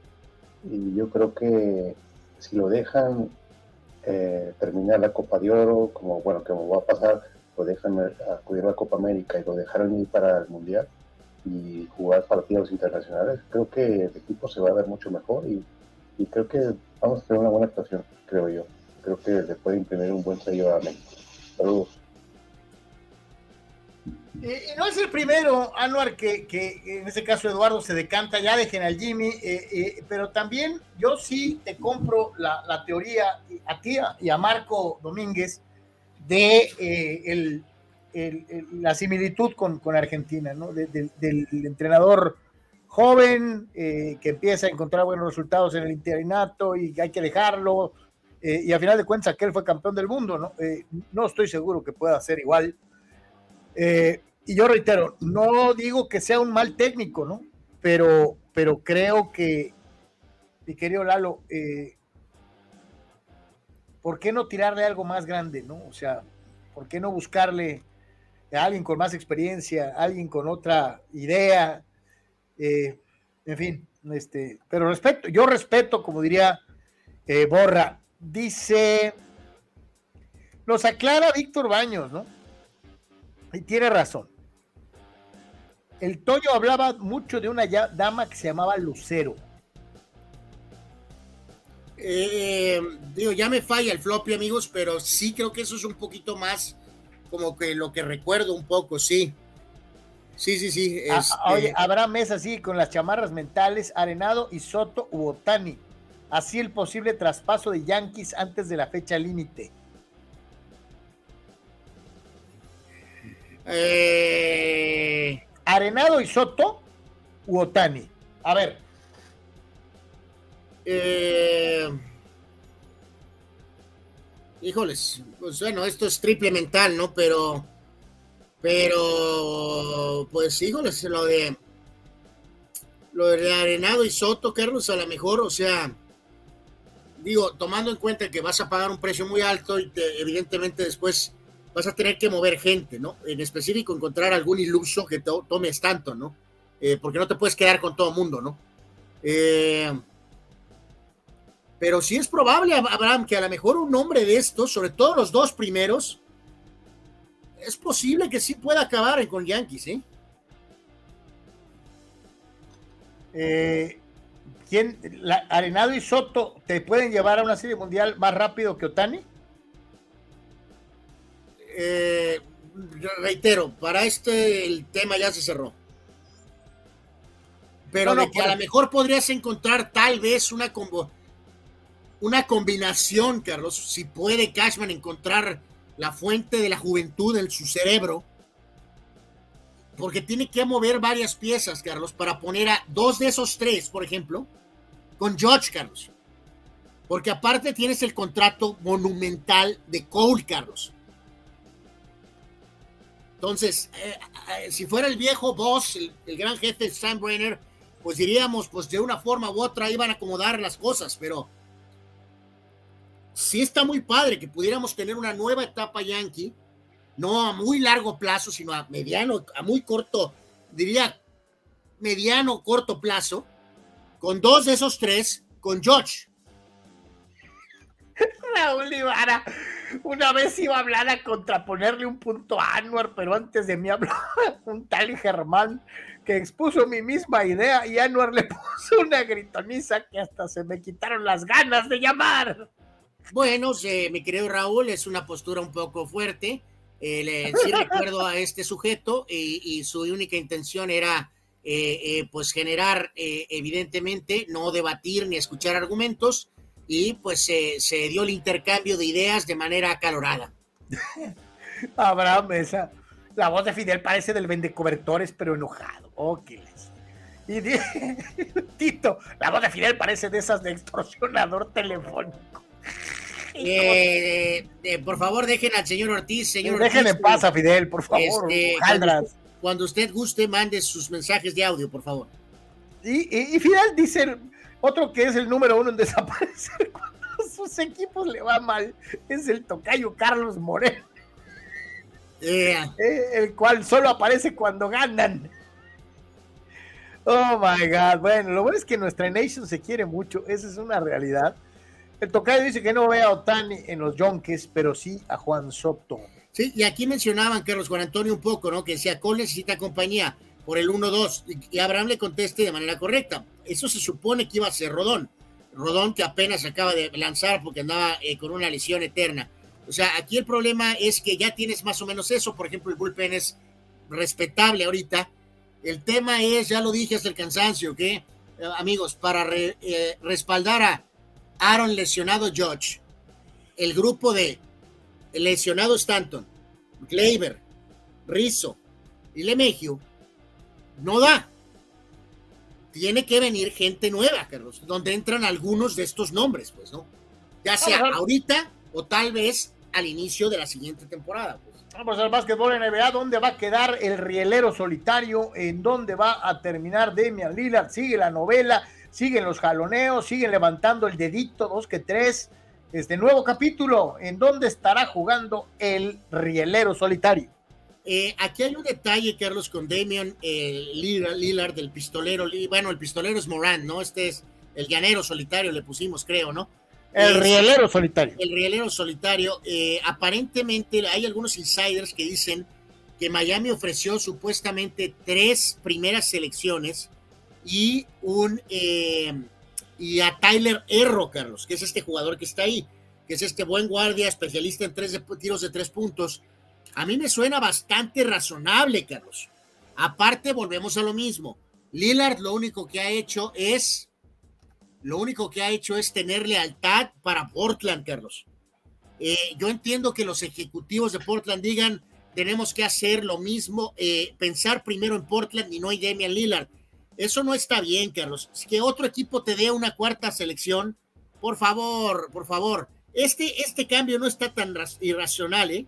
O sea, este cambio debería de llevar a Lillard a Miami, Carlos, con Adebayo y con Jimmy Butler. Sí, pues sí, sí, híjole, eh, yo no sé, pero híjole, eh, yo me hubiera gustado verlo en otro equipo, ya sabes en cuál, pero parece que no hay, no hay eh, manera. ¿no? siempre te dije que eso no iba a pasar, ¿no? Sí, ya sé, hombre, pero, pero eso no me quita eh, eh, las esperanzas eh, de alguna vez. Esta es una, es una nota estadística que va a sorprender a más de uno, ¿no? Algunos dirán que no tanto porque también prolongó su carrera de una forma brutal, pero ¿sabía usted que Superman Dwight Howard tiene más rebotes de por vida que extraordinarios y legendarios centros NBA como el sueño Hakim Olajuwon o el superpoderoso Diesel Shaquille O'Neal? Eh, yo, yo, fíjate que eh, eh, eh, creo que, insisto, se ha sido medio injusto con este jugador, Carlos. Por X o Z, por ejemplo, ¿te acuerdas que el Shaq lo agarró de carreta? Que porque también se había declarado ser Superman. Luego le pegó muy fuerte el fracaso que tuvo con Lakers, con Kobe, eh, con de Kobe, con, eh, este, cuestionó sombría, Carlos, básicamente. Pero pues, hay que recordar lo que hizo en Orlando. Después ayudó a los propios Lakers en un rol de complemento. Y, este número también ratifica que fue para mí una injusticia que no estuviera en la lista de 75 años, ¿eh? donde sí pusieron, por ejemplo, a lesionado Davis. Entonces, eh, ha sido, han sido un poquito injustos, creo, con la carrera de Dwight Howard. Eh, no el mejor ni remotamente, pero fue un muy buen jugador, eh, mucho tiempo al frente de la organización de Orlando. Y pues te digo, a lo mejor si, si te dicen este dato así, Carlos, la respuesta inicial a esta pregunta hubiera sido, no, no puedo concebir que Dwight Howard tuvo más rebotes que Shaq, que Olajuwon, que Barkley, que Rodman. Sin embargo, sí los tuvo, sí los tuvo. Sí, sí, yo lo que te digo, no faltará el que diga que no, este, es por su, por la cantidad de años de, eh, en los que ha jugado. Pues para jugar una cantidad de años eh, importante, pues te tienes que mantener más o menos sano eh, un buen número de años. Bueno, ¿no? pues los otros también jugaron carreras completas, pues no jugaron Sí. dos años. Sí, sí, esa es, esa es la realidad, así que pues ahí está. Este, digo, sí, no me extraña. Eh, ¿Sabes qué es increíble? Que con la percepción general que tenemos de Dennis Rodman como la mamá de los pollitos, eh, como rebotero, Sir Charles tenga más que el propio Dennis, ¿no? Pues yo, yo creo que ahí eh, pesa un poquito, Carlos, los primeros años, ¿no? Donde Barkley llegó como eh, un jugador eh, estrella de colegial y realmente empezó a jugar eh, minutos fuertes desde el principio. Rodman se tuvo que ir abriendo camino poco a poco en la rotación de los pistones, ¿no? Anuar, ¿sabes qué? ¿Qué? Los toros de Tijuana, un equipo triunfador. Y no paran, Anuar, la embestida sigue y sigue y sigue con sus pitones para empitonar a todos. Eh, ah, caray. Eso estuvo medio, medio raro. eh, No, pues, Eso es lo que hacen los toros, Anuar. ah, eh, pues sí, pues sí, pero estamos hablando de béisbol, ¿no? Pero bueno, eh, pues le tundieron, Carlos, a los eh, guerreritos, guerreritos, guerreritos. 11 a 3, eh, rápido desde el primer capítulo iban ganando 3 a 0. Ayer tuvieron el picheo de Manny sin hit Barreda, eh, que tuvo una labor de 6 entradas, 5 hits, 2 bases por bolas y tuvo 6 ponches en total. Manny Barreda con la victoria, 6 ganados y 4 perdidos. Perdió Demetrio Gutiérrez 2 y 4 y voló la pelota para eh, el toro.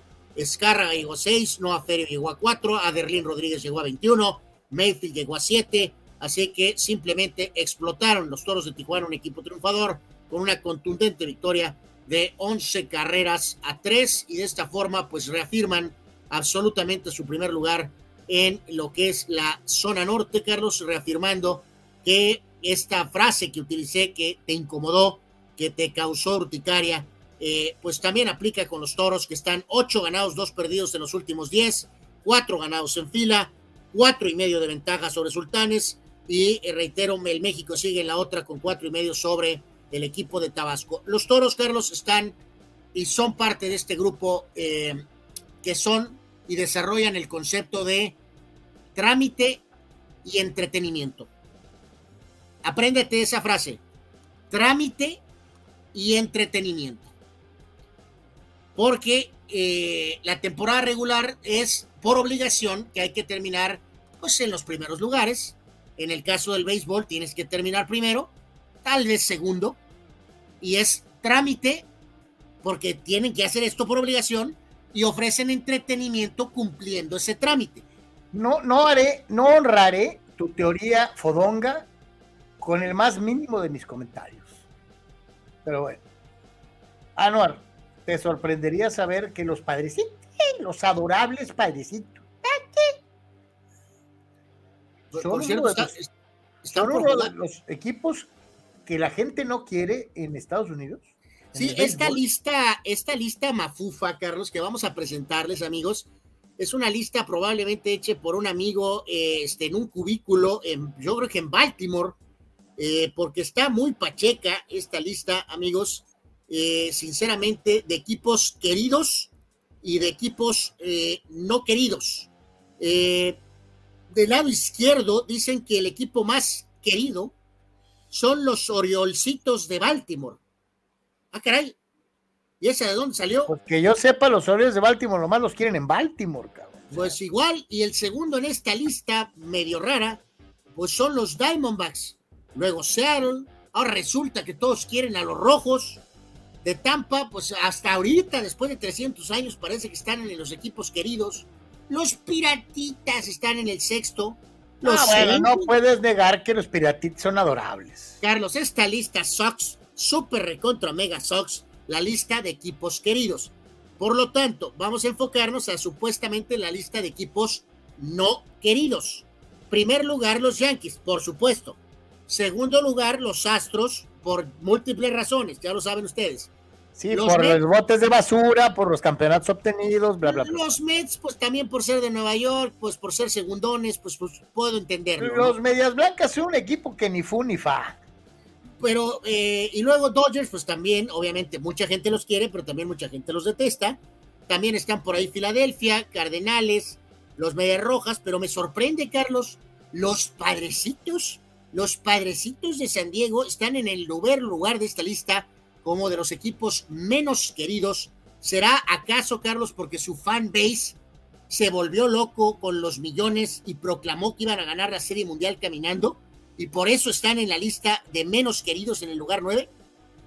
A mí me sorprende porque los padrecitos normalmente son adorables, eh, eh, aunque pensaría que no ayuda en mucho en la percepción de los contrarios el cadenón del 8, eh, los festejos, todo eso le caen los aguacates a los aficionados de los equipos contrarios. Y los padrecitos son muy dados a esos festejos. Ese es un buen punto, ¿eh? Ese es un buen punto, estoy de acuerdo. Entonces, este, pues sí, sí está. Hay gente que no, no tolera las celebraciones eh, de taticeras, este, y, y, pues ni para dónde hacerse. Vamos a ir a una pausa y regresamos con un poquito de fútbol, fútbol americano. Rule Sayer dice: Carlos Tony canta su historia de Tijuana, un equipo triunfador, pero tira en las vías del tren a el despertar gigante. Dice, por cierto, ambos cánticos socks.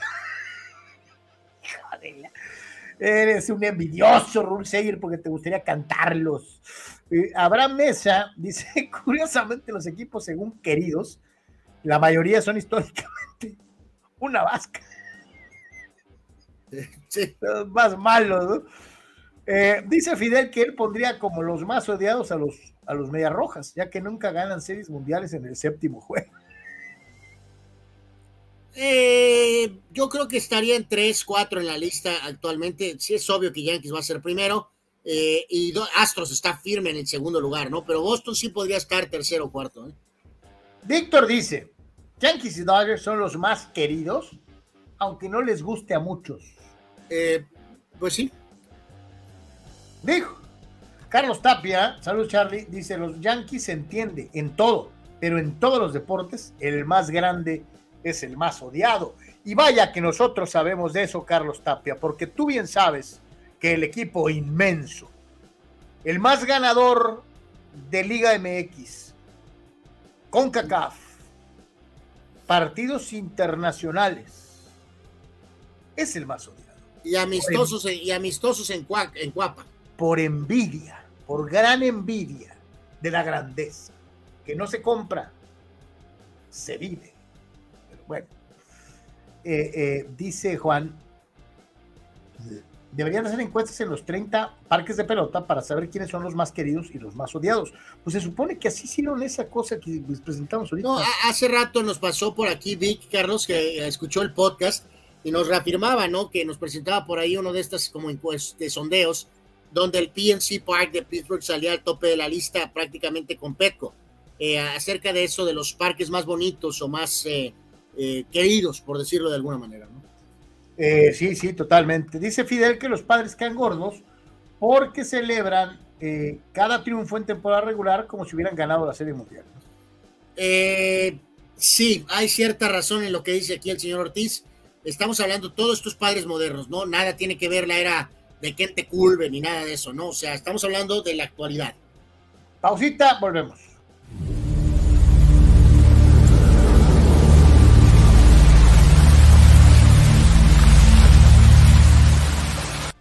Si tienes entre 17 y 30 años de edad, te gusta conocer gente como tú, alegre, que ame la naturaleza y que quiera acercarse a la espiritualidad franciscana, llegó lo que estabas esperando. Inscríbete para formar parte del retiro de la juventud franciscana en el bellísimo eremitorio San Damián, en Tecate, y vivir una maravillosa experiencia acercándote a Dios y a la naturaleza. Tu cita con Jesús y el hermano Francisco es el próximo domingo 23 de julio. Más información en el Templo de San Francisco de Asís en Tijuana, en la calle Tercera, frente al Parque Teniente Guerrero, después de misa, los domingos 2, 9 y 16 de julio. Únete a la gran familia franciscana. ¡Paz y bien! Hola, soy Carlos Yeme y si eres estructurista, ingeniero civil o herrero profesional, Prover en sus tres locaciones en el Pípila, Playas de Tijuana y Rosarito te ofrece toda la gama de materiales que tú necesitas. Malla ciclónica y todos sus accesorios. Vigas y varilla. Tubería para construcción en todas sus medidas. desde 1993, Prover, el proveedor del herrero. Juntos somos más fuertes.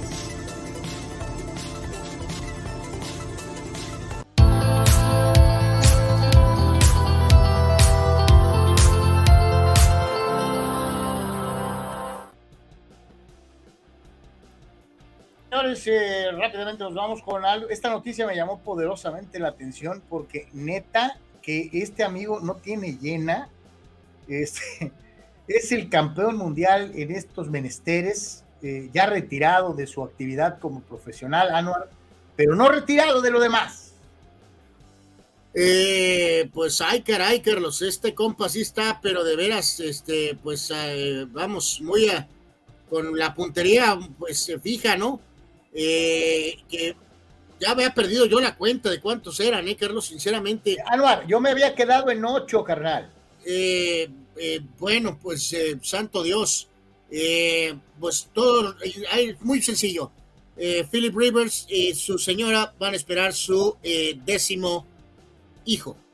Así de sencillo. No, yo te digo algo, olvídate de Felipe. O sea, señora, wow. No, sí está, sí está, está, está curioso el tema aquí, Carlos. Sí, me cae que esto, sabemos que puede haber ciertas que, creencias o eh, ciertos eh, santos, eh, vamos, modos de vida, pero wow, ya, va a completar el equipo de soccer, Carlos. Eh, de hecho, ahí está la foto, eh, increíble, verdaderamente. Felicidades a, Philip y a su esposa Tiffany. Ay, pobre señora, ¿no? Este pobre, po- es lo que dice Rule ¿no? Dejen ustedes el compa, dice, pobre doña. Me- no, me cae que sí, y bueno, menos mal que pues le fue bien su carrera, Carlos, porque pagar la colegiatura que está cañón, ¿no? Víctor Baños, yo creo que Rivers fue asesor matrimonial de los Dodgers en esta temporada. Híjole, no, no, sí, rifado Philip Rivers, este, eh, eh, de llamar, de llamar poderosamente la atención. Jerry García, saludos Jerry, dice, yo detesto a los pitufos, ah, no, apúntenme en la lista, o sea, hablando de los Dodgers, este, Sí, o sea, eh, queda claro, mi querido Jerry, saludos que evidentemente Yankees y Dodgers tienen un lugar particularmente muy especial, muchos fans y obviamente también tienen muchísimos haters, ¿no? Dice, dice Carlos Tapia, ¿no? Que eh, los, marine- los marineritos Sox, por eso figuran en la lista de los más eh, queridos, ¿no? Este, eh, a ver, carnal, platícame de esto, ¿no? Este, eh, declaraciones van, declaraciones vienen, a veces es Helmut Marco, a veces es este eh, eh, Christian Horner, o sea, uno lo levanta y el otro lo madrea, o sea, ¿cómo está esto? No, no, no, pues hay que recordar, amigos, que en el tema de, de Fórmula 1 vamos a reanudar hasta lo que sigue ahora, que es el Gran Premio de Hungría, que va a ser hasta el día 23. En este caso, Horner, pues vuelve a ratificar, Carlos, creo que algún tipo de declaración pública para respaldar al piloto mexicano, que hay que atender el tema de la calificación de los sábados, ¿no? Que se ha vuelto una pesadilla auténticamente, ¿no? De alguna manera ratificando que el rendimiento y la evaluación del piloto mexicano es buena, siempre y cuando podamos arreglar este tema de las calificaciones, pero de ya, ¿no? Entonces, de alguna manera, sí tienes razón, eh, eh, Helmut Marco lo tira y Christian Horner de alguna forma lo levanta. Sí, o sea, que nos expliquen cómo está el show o cuál es la posición institucional de Red Bull, ¿no? Porque dentro del mismo equipo, uno lo, lo, tumba y el otro lo levanta. O sea, eh, híjole, caray. ¿qué, Pues el caso ese de qué, de la frase de bad cop, good cop, pues eso es lo que hacen. lo que te iba a decir, ¿qué, qué, qué situación tan incómoda para Pérez, ¿no? O sea, Eh, pues sí, pero pues está en él, Carlos. O sea, bueno, lo mismo. O sea, no puedes estar quedándote fuera en la quali 2 y ahora quedarte en la anterior en la quali 1. O sea, sí, di- digo, no va a ganar la Pola Verstappen, no. Pero por lo menos tienes que calificar dos o tres el maldito auto ese, pues. oye, agradecerle a, a dos que le, le acaban de entrar. Carlos Tapia, como siempre, canal. Thank you very much. Muchas, Muchísimas muchas gracias, Carlos. Un abrazo, gracias, de verdad. Este, y el buen carnal Rule Sayer, ¿no? Este, que también se pone, eh, eh, y te agradecemos muchísimo, mi querido Rule. Muchísimas gracias, amigos. De verdad, eh, todo ayuda, todo sirve. Y es un gusto el poder contar con su apoyo, ¿no? Este, el día de hoy, eh, varias participaciones. Eh, Luciano, gracias. Arturo, gracias. Eh, Carlos Tapia, muchas, muchas gracias. Y Rule Sayer, el día de hoy, varios de ustedes le entraron al apoyo y les agradecemos de veras muchísimo que nos ayuden para realizar y seguir haciendo de por tres todos y cada uno de los días. Muchas, muchas gracias por su apoyo. Anuar, cuenta la leyenda que fue una emoción súbita. No manches, es el vato. Y salió corriendo despavorida y le dio un beso, a pesar de que la esposa caminaba con él. Nos referimos a Leo Messi Cucitini, quien eh, ya empieza a recibir el cariño de los aficionados en Miami, como diría Raúl Velasco, y eh, el también fallecido Jacobo eh, tengo reacciones mixtas de este tema con el Mesías del fútbol, Carlos, porque no sé cómo lo veas tú, hasta cierto punto el tema de Miami, Estados Unidos, puede ser que sí le ofrezca cierta ligera modificación de tener al menos algunos momentos de normalidad a lo que obviamente pasaba hasta cierto punto en Barcelona o eh, incluso en París. Pero al mismo tiempo, Carlos, pues es mío Messi, Carlos, no, no, no va a poder ejercer eh, una, una vida normal. ¿Te acuerdas que tú y yo hablamos que si quería mayor calma, algo de mayor privacidad, el camino era Arabia, Carlos. A pesar de que hay enorme eh, fandom y hay gran pasión ahora por este nuevo momento de fútbol de Arabia, pero por sus mismas convicciones, Carlos, hay ciertas barreras que allá no pasan, Carlos. En, en, el caso de estar en Miami, sí va a haber cosas como no va a poder escapar, Carlos. O sea, es Lío Messi, Carlos, no es el Filiberto Fulgencio. Por lo pronto ayer fue al súper con los chavales y pues ahí se tomó varias fotos y todo, todo muy padre pero, pues, o sea, eh, si fue a Miami a buscar normalidad, pues papá, no la vas a encontrar nunca, ¿no? Pues ahí está, ¿no? Ya corre la leyenda esa de que una, una muchacha de a tiro llegó y le dio un beso, ¿no? Este, ya estaba la señora a un lado, ¿no? Este, eh, hijo de Ah, Dios santo, dice Juan Antonio, cuando visite San Diego, que pase al Florido y diga, ah, qué barato, este, eh, brincos dieran, ¿no? Imagínate. Eh, dice Víctor, a esa novela de Messi en Miami en clasificación A, saquen el capítulo de la Larsa novela, dice, esa es clasificación R. Este. Eh, bueno, sí, sí, claro, totalmente de acuerdo. O no sé cómo ves tú, Carlos, eso. Miami es una ciudad de tantas cosas, de tantas celebridades, pues sí, a lo mejor sí puede encontrar cierta. Eh, ligera calma, tal vez, ¿no? pero lo dudo. Eh, antes de despedirnos, este, ayer hablábamos de la moda y, de cómo ya eh, definitivamente Erling Haaland, más allá de meter goles, se está convirtiendo en una especie de figurín, en un muñeco, en, un, eh, muñeco. Eh, en un fashion icon. Y por el amor de Dios, ahora vean los modelitos del día de el señor Erling Haaland. A ver, Carlos, todavía el del lado derecho lo entiendo porque es claro que está en un lugar de día y puede ser que está con calor, ¿no? Eh, ahí está con las chanclas que valen más que tú y yo juntos. Puedo entender esa especie de conjunto de día por la cuestión del calor. Va, aprobado. Pero las pijamas del centro y de la izquierda, si se fijan en la, foto de la izquierda, ahí está un fulano que trae pues una, eh, vamos a decir, eh, ¿qué es, ¿cuál es la playera? No es playera, es que, camisa, ¿no? Camisa normal, atrae uno de esos pantalones modernos y, pasa, ¿no? Las dos damas traen vestido, pero mi compa trae la pijama, Carlos. Igual que en el centro. Sí, lo que te iba a decir, alguien que me diga, no, es que este es un traje, yo te diría, traje para dormir, cabrón. O sea, esta es una pijama, ah, no, la de la izquierda. Pues la del centro también.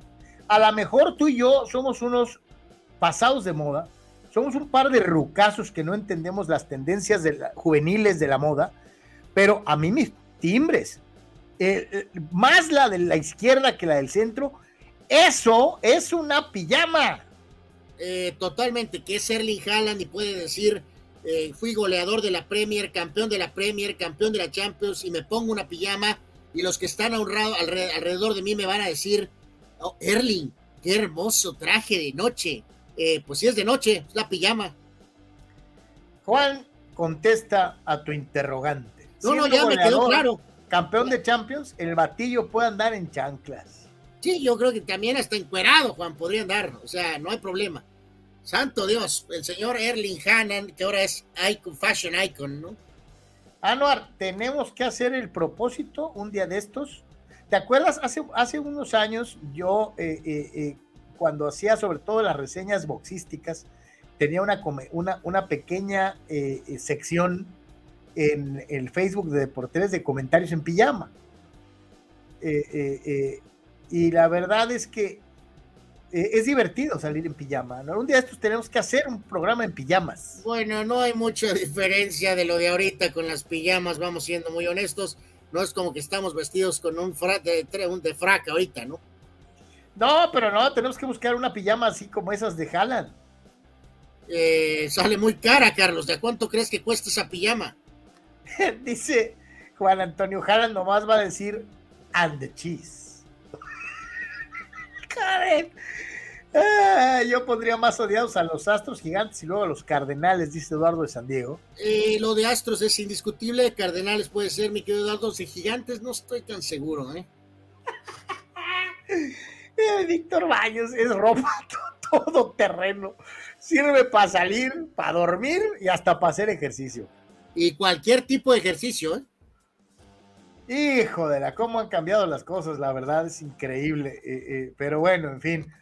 Prácticamente vamos a llegar al final. Eh, eh, solamente eh, destacamos esta. Vea usted, por favor, la conformación de un cyborg basado en los talentos individuales de un montón de jugadores brasileños. Está genial, la verdad. O sea, vea usted el jugador brasileño perfecto si usted fuera Víctor von Frankenstein. O sea, ¿cómo armaría al jugador brasileño perfecto? según la inteligencia artificial de Chat GPT? Pues según ellos dicen que le dan dos categorías a Ronaldo Nazario eh, de velocidad, obviamente en su etapa prime, y también en cuanto a, vamos a llamar, movimientos, le dan el tema de creatividad a Ronaldinho, le dan el tema de disparo a Rivaldo, el de dribbling a Neymar, y el de defender a Thiago Silva. Eh, no sé, yo creo que Pelé es, eh, él, cuenta solo, me imagino, ¿verdad, Carlos? Yo creo que más bien nuestro querido amigo de la inteligencia artificial Chat GPT no tomó en cuenta a, Pelé porque no tiene suficiente data. Eh, es muy probable. Fíjate que yo reitero que los quitaría a Neymar evidentemente quitaría a Neymar y por ejemplo pondría por ahí al propio Zico sin ningún problema y claramente aunque Rivaldo tenía también un disparo eh, maravilloso, si estás hablando de disparo, Carlos, pues tienes que tomar a Roberto Carlos primero, por Dios. No, espérame, te iba a decir, dribbling como tal, era mejor driblador Ronaldinho que Neymar. Pues sí, también podría también tener la doble, eh, es más, podrías poner en creatividad a Zico y poner a, a Ronaldinho en el dribbling aunque también Ronaldinho puede hacer la cuestión de creatividad, obviamente, ¿no? Eh, pero bueno, en fin, insisto, yo creo que aquí están juntando de todo para enfrentar, yo creo que a Pelé, ¿no? Porque Pelé es el que tiene todo también, solo. Dice eh, del tocayo, ¿no? Neymar, dice, ¿dónde dejaron a Roberto Carlos, no? Tiene toda la razón del mundo, ¿no? Sí, sí, pero el tema de disparo, digo, y vaya que han tenido cañoneros, ¿eh? que nos lo hemos dicho varias veces, obviamente Rivelino, el caso de, de, este, de Eder, pero de Branco, eh, pero... ¿Cómo, no? Eh, ¿Cómo, se llamaba el que metió el gol en, en, México? Josimar, ¿no? Bueno, Josimar hasta cierto que le pegaba durísimo también. Pero obviamente Roberto Carlos es, es, primero en la lista en cuanto a disparo a gol del, del, equipo carioca, ¿no? Víctor Baños, error no ponerle ninguna característica del Rey Pelé, ¿no? Sí, totalmente de acuerdo. Eh, Víctor remata a Neymar y con toda razón, ¿eh? pues sí, para vivir falta, sí, number one, number one. Juan Antonio dice Pelé reforzado con el de los 70 y 82, le ponen su Mauser, ¿no?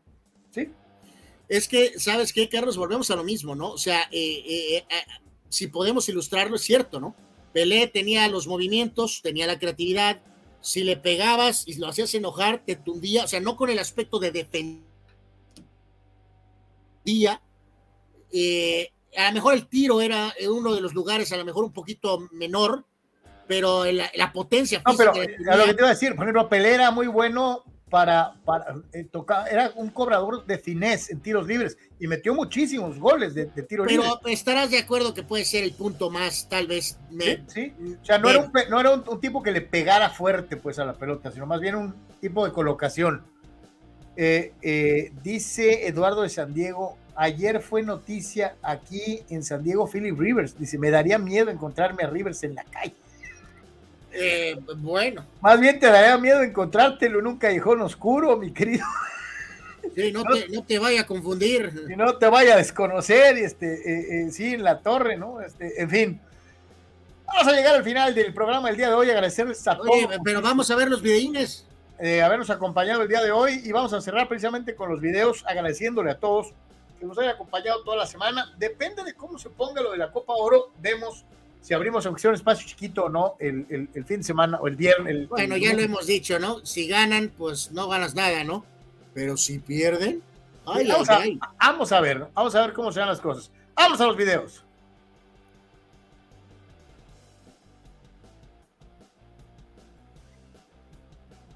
Usted no se apure, este, ahí va. Oh, diablos. Rápidamente nos vamos un poquito para atrás. Vea usted. Eh, ¡Ah! esas duelen. No me digas que va a caer ¡Oh! el lomo. Uf. Bueno, Este, ahí quedas, Carlos. Este petardo, uh, se le cayó lo que iba tomando, creo. ¡Oh! ¡Oh! Anuar, todas las patinetas son ¡Y terribles. riéndose! Ridículo. Oye, y le tenía que tocar a la chava, ¿no? ¡Oh! ¡Qué golpazo, Dios mío! ¿Y aquí? ¡Uy! O sea, Directamente es en la un cara. tipo que salta en un patín del diablo. Increíble. Ah, aquí van a chocar, van a chocar. ¡Ah! La dama. ¡No! ¡Oh! Bueno. Pero pudo ser peor, pudo ser peor. ¡Oh, oh! ¡Oh, oh! ¡Oh! No, pero el que se cayó fue el de atrás, ¿no? Santo No, el Dios. que estaba colgando en la cabeza, santo Dios. A ver otra vez. ¡Oh! Oh my God. Bueno. Dice nuestro buen amigo, nuestro buen amigo Juan Antonio Skates, Stairs and Handrails, igual a Epic Fails. Sí, señor, totalmente de acuerdo eh, eh, con esta situación eh, el día de hoy aquí en Deportes. Dice Víctor Baños, hoy van Julio contra Verlander. Dice, va a estar bueno el tiro. En otra de esas alternativas para eh, ver deportes la tarde de hoy viernes. Eh, dice Fidel Ortiz, los Angels son queridos por soltar billetazos y por palizas en temporada regular, las cuales festejan como si fueran series mundiales. Hágame el favor. Pues que no de, de- tiene- de hecho, recordar, Carlos, los padrecitos están por iniciar en cuestión de un par de minutos. Padres eh, en contra de Filadelfia. eh, bueno, en Filadelfia, Darvish contra Sánchez, ¿no? Ya decíamos, buen tiro ese de Dodgers en Nueva York, eh, con Urias enfrentando a Verlander. Y los Yankees estarán, por cierto, en Colorado. Los Yankees están en Colorado con el intento de refuerzo rodón en contra de Gomber. Álvaro, gracias. Ay, también tira Otani hoy contra los Astros, eh, por cierto. Eh, gracias a todos, pásenla muy bien. A toda la gente que aportó el día de hoy y comentó, de verdad, muchísimas gracias. Pero en especial a la gente que nos aporta, eh, de verdad, nos ayudan muchísimo. Gracias. A todos, bendiciones, paz y bien, feliz fin de semana, buen provecho, nos vemos si Dios quiere pronto en otro, en otro Deportes.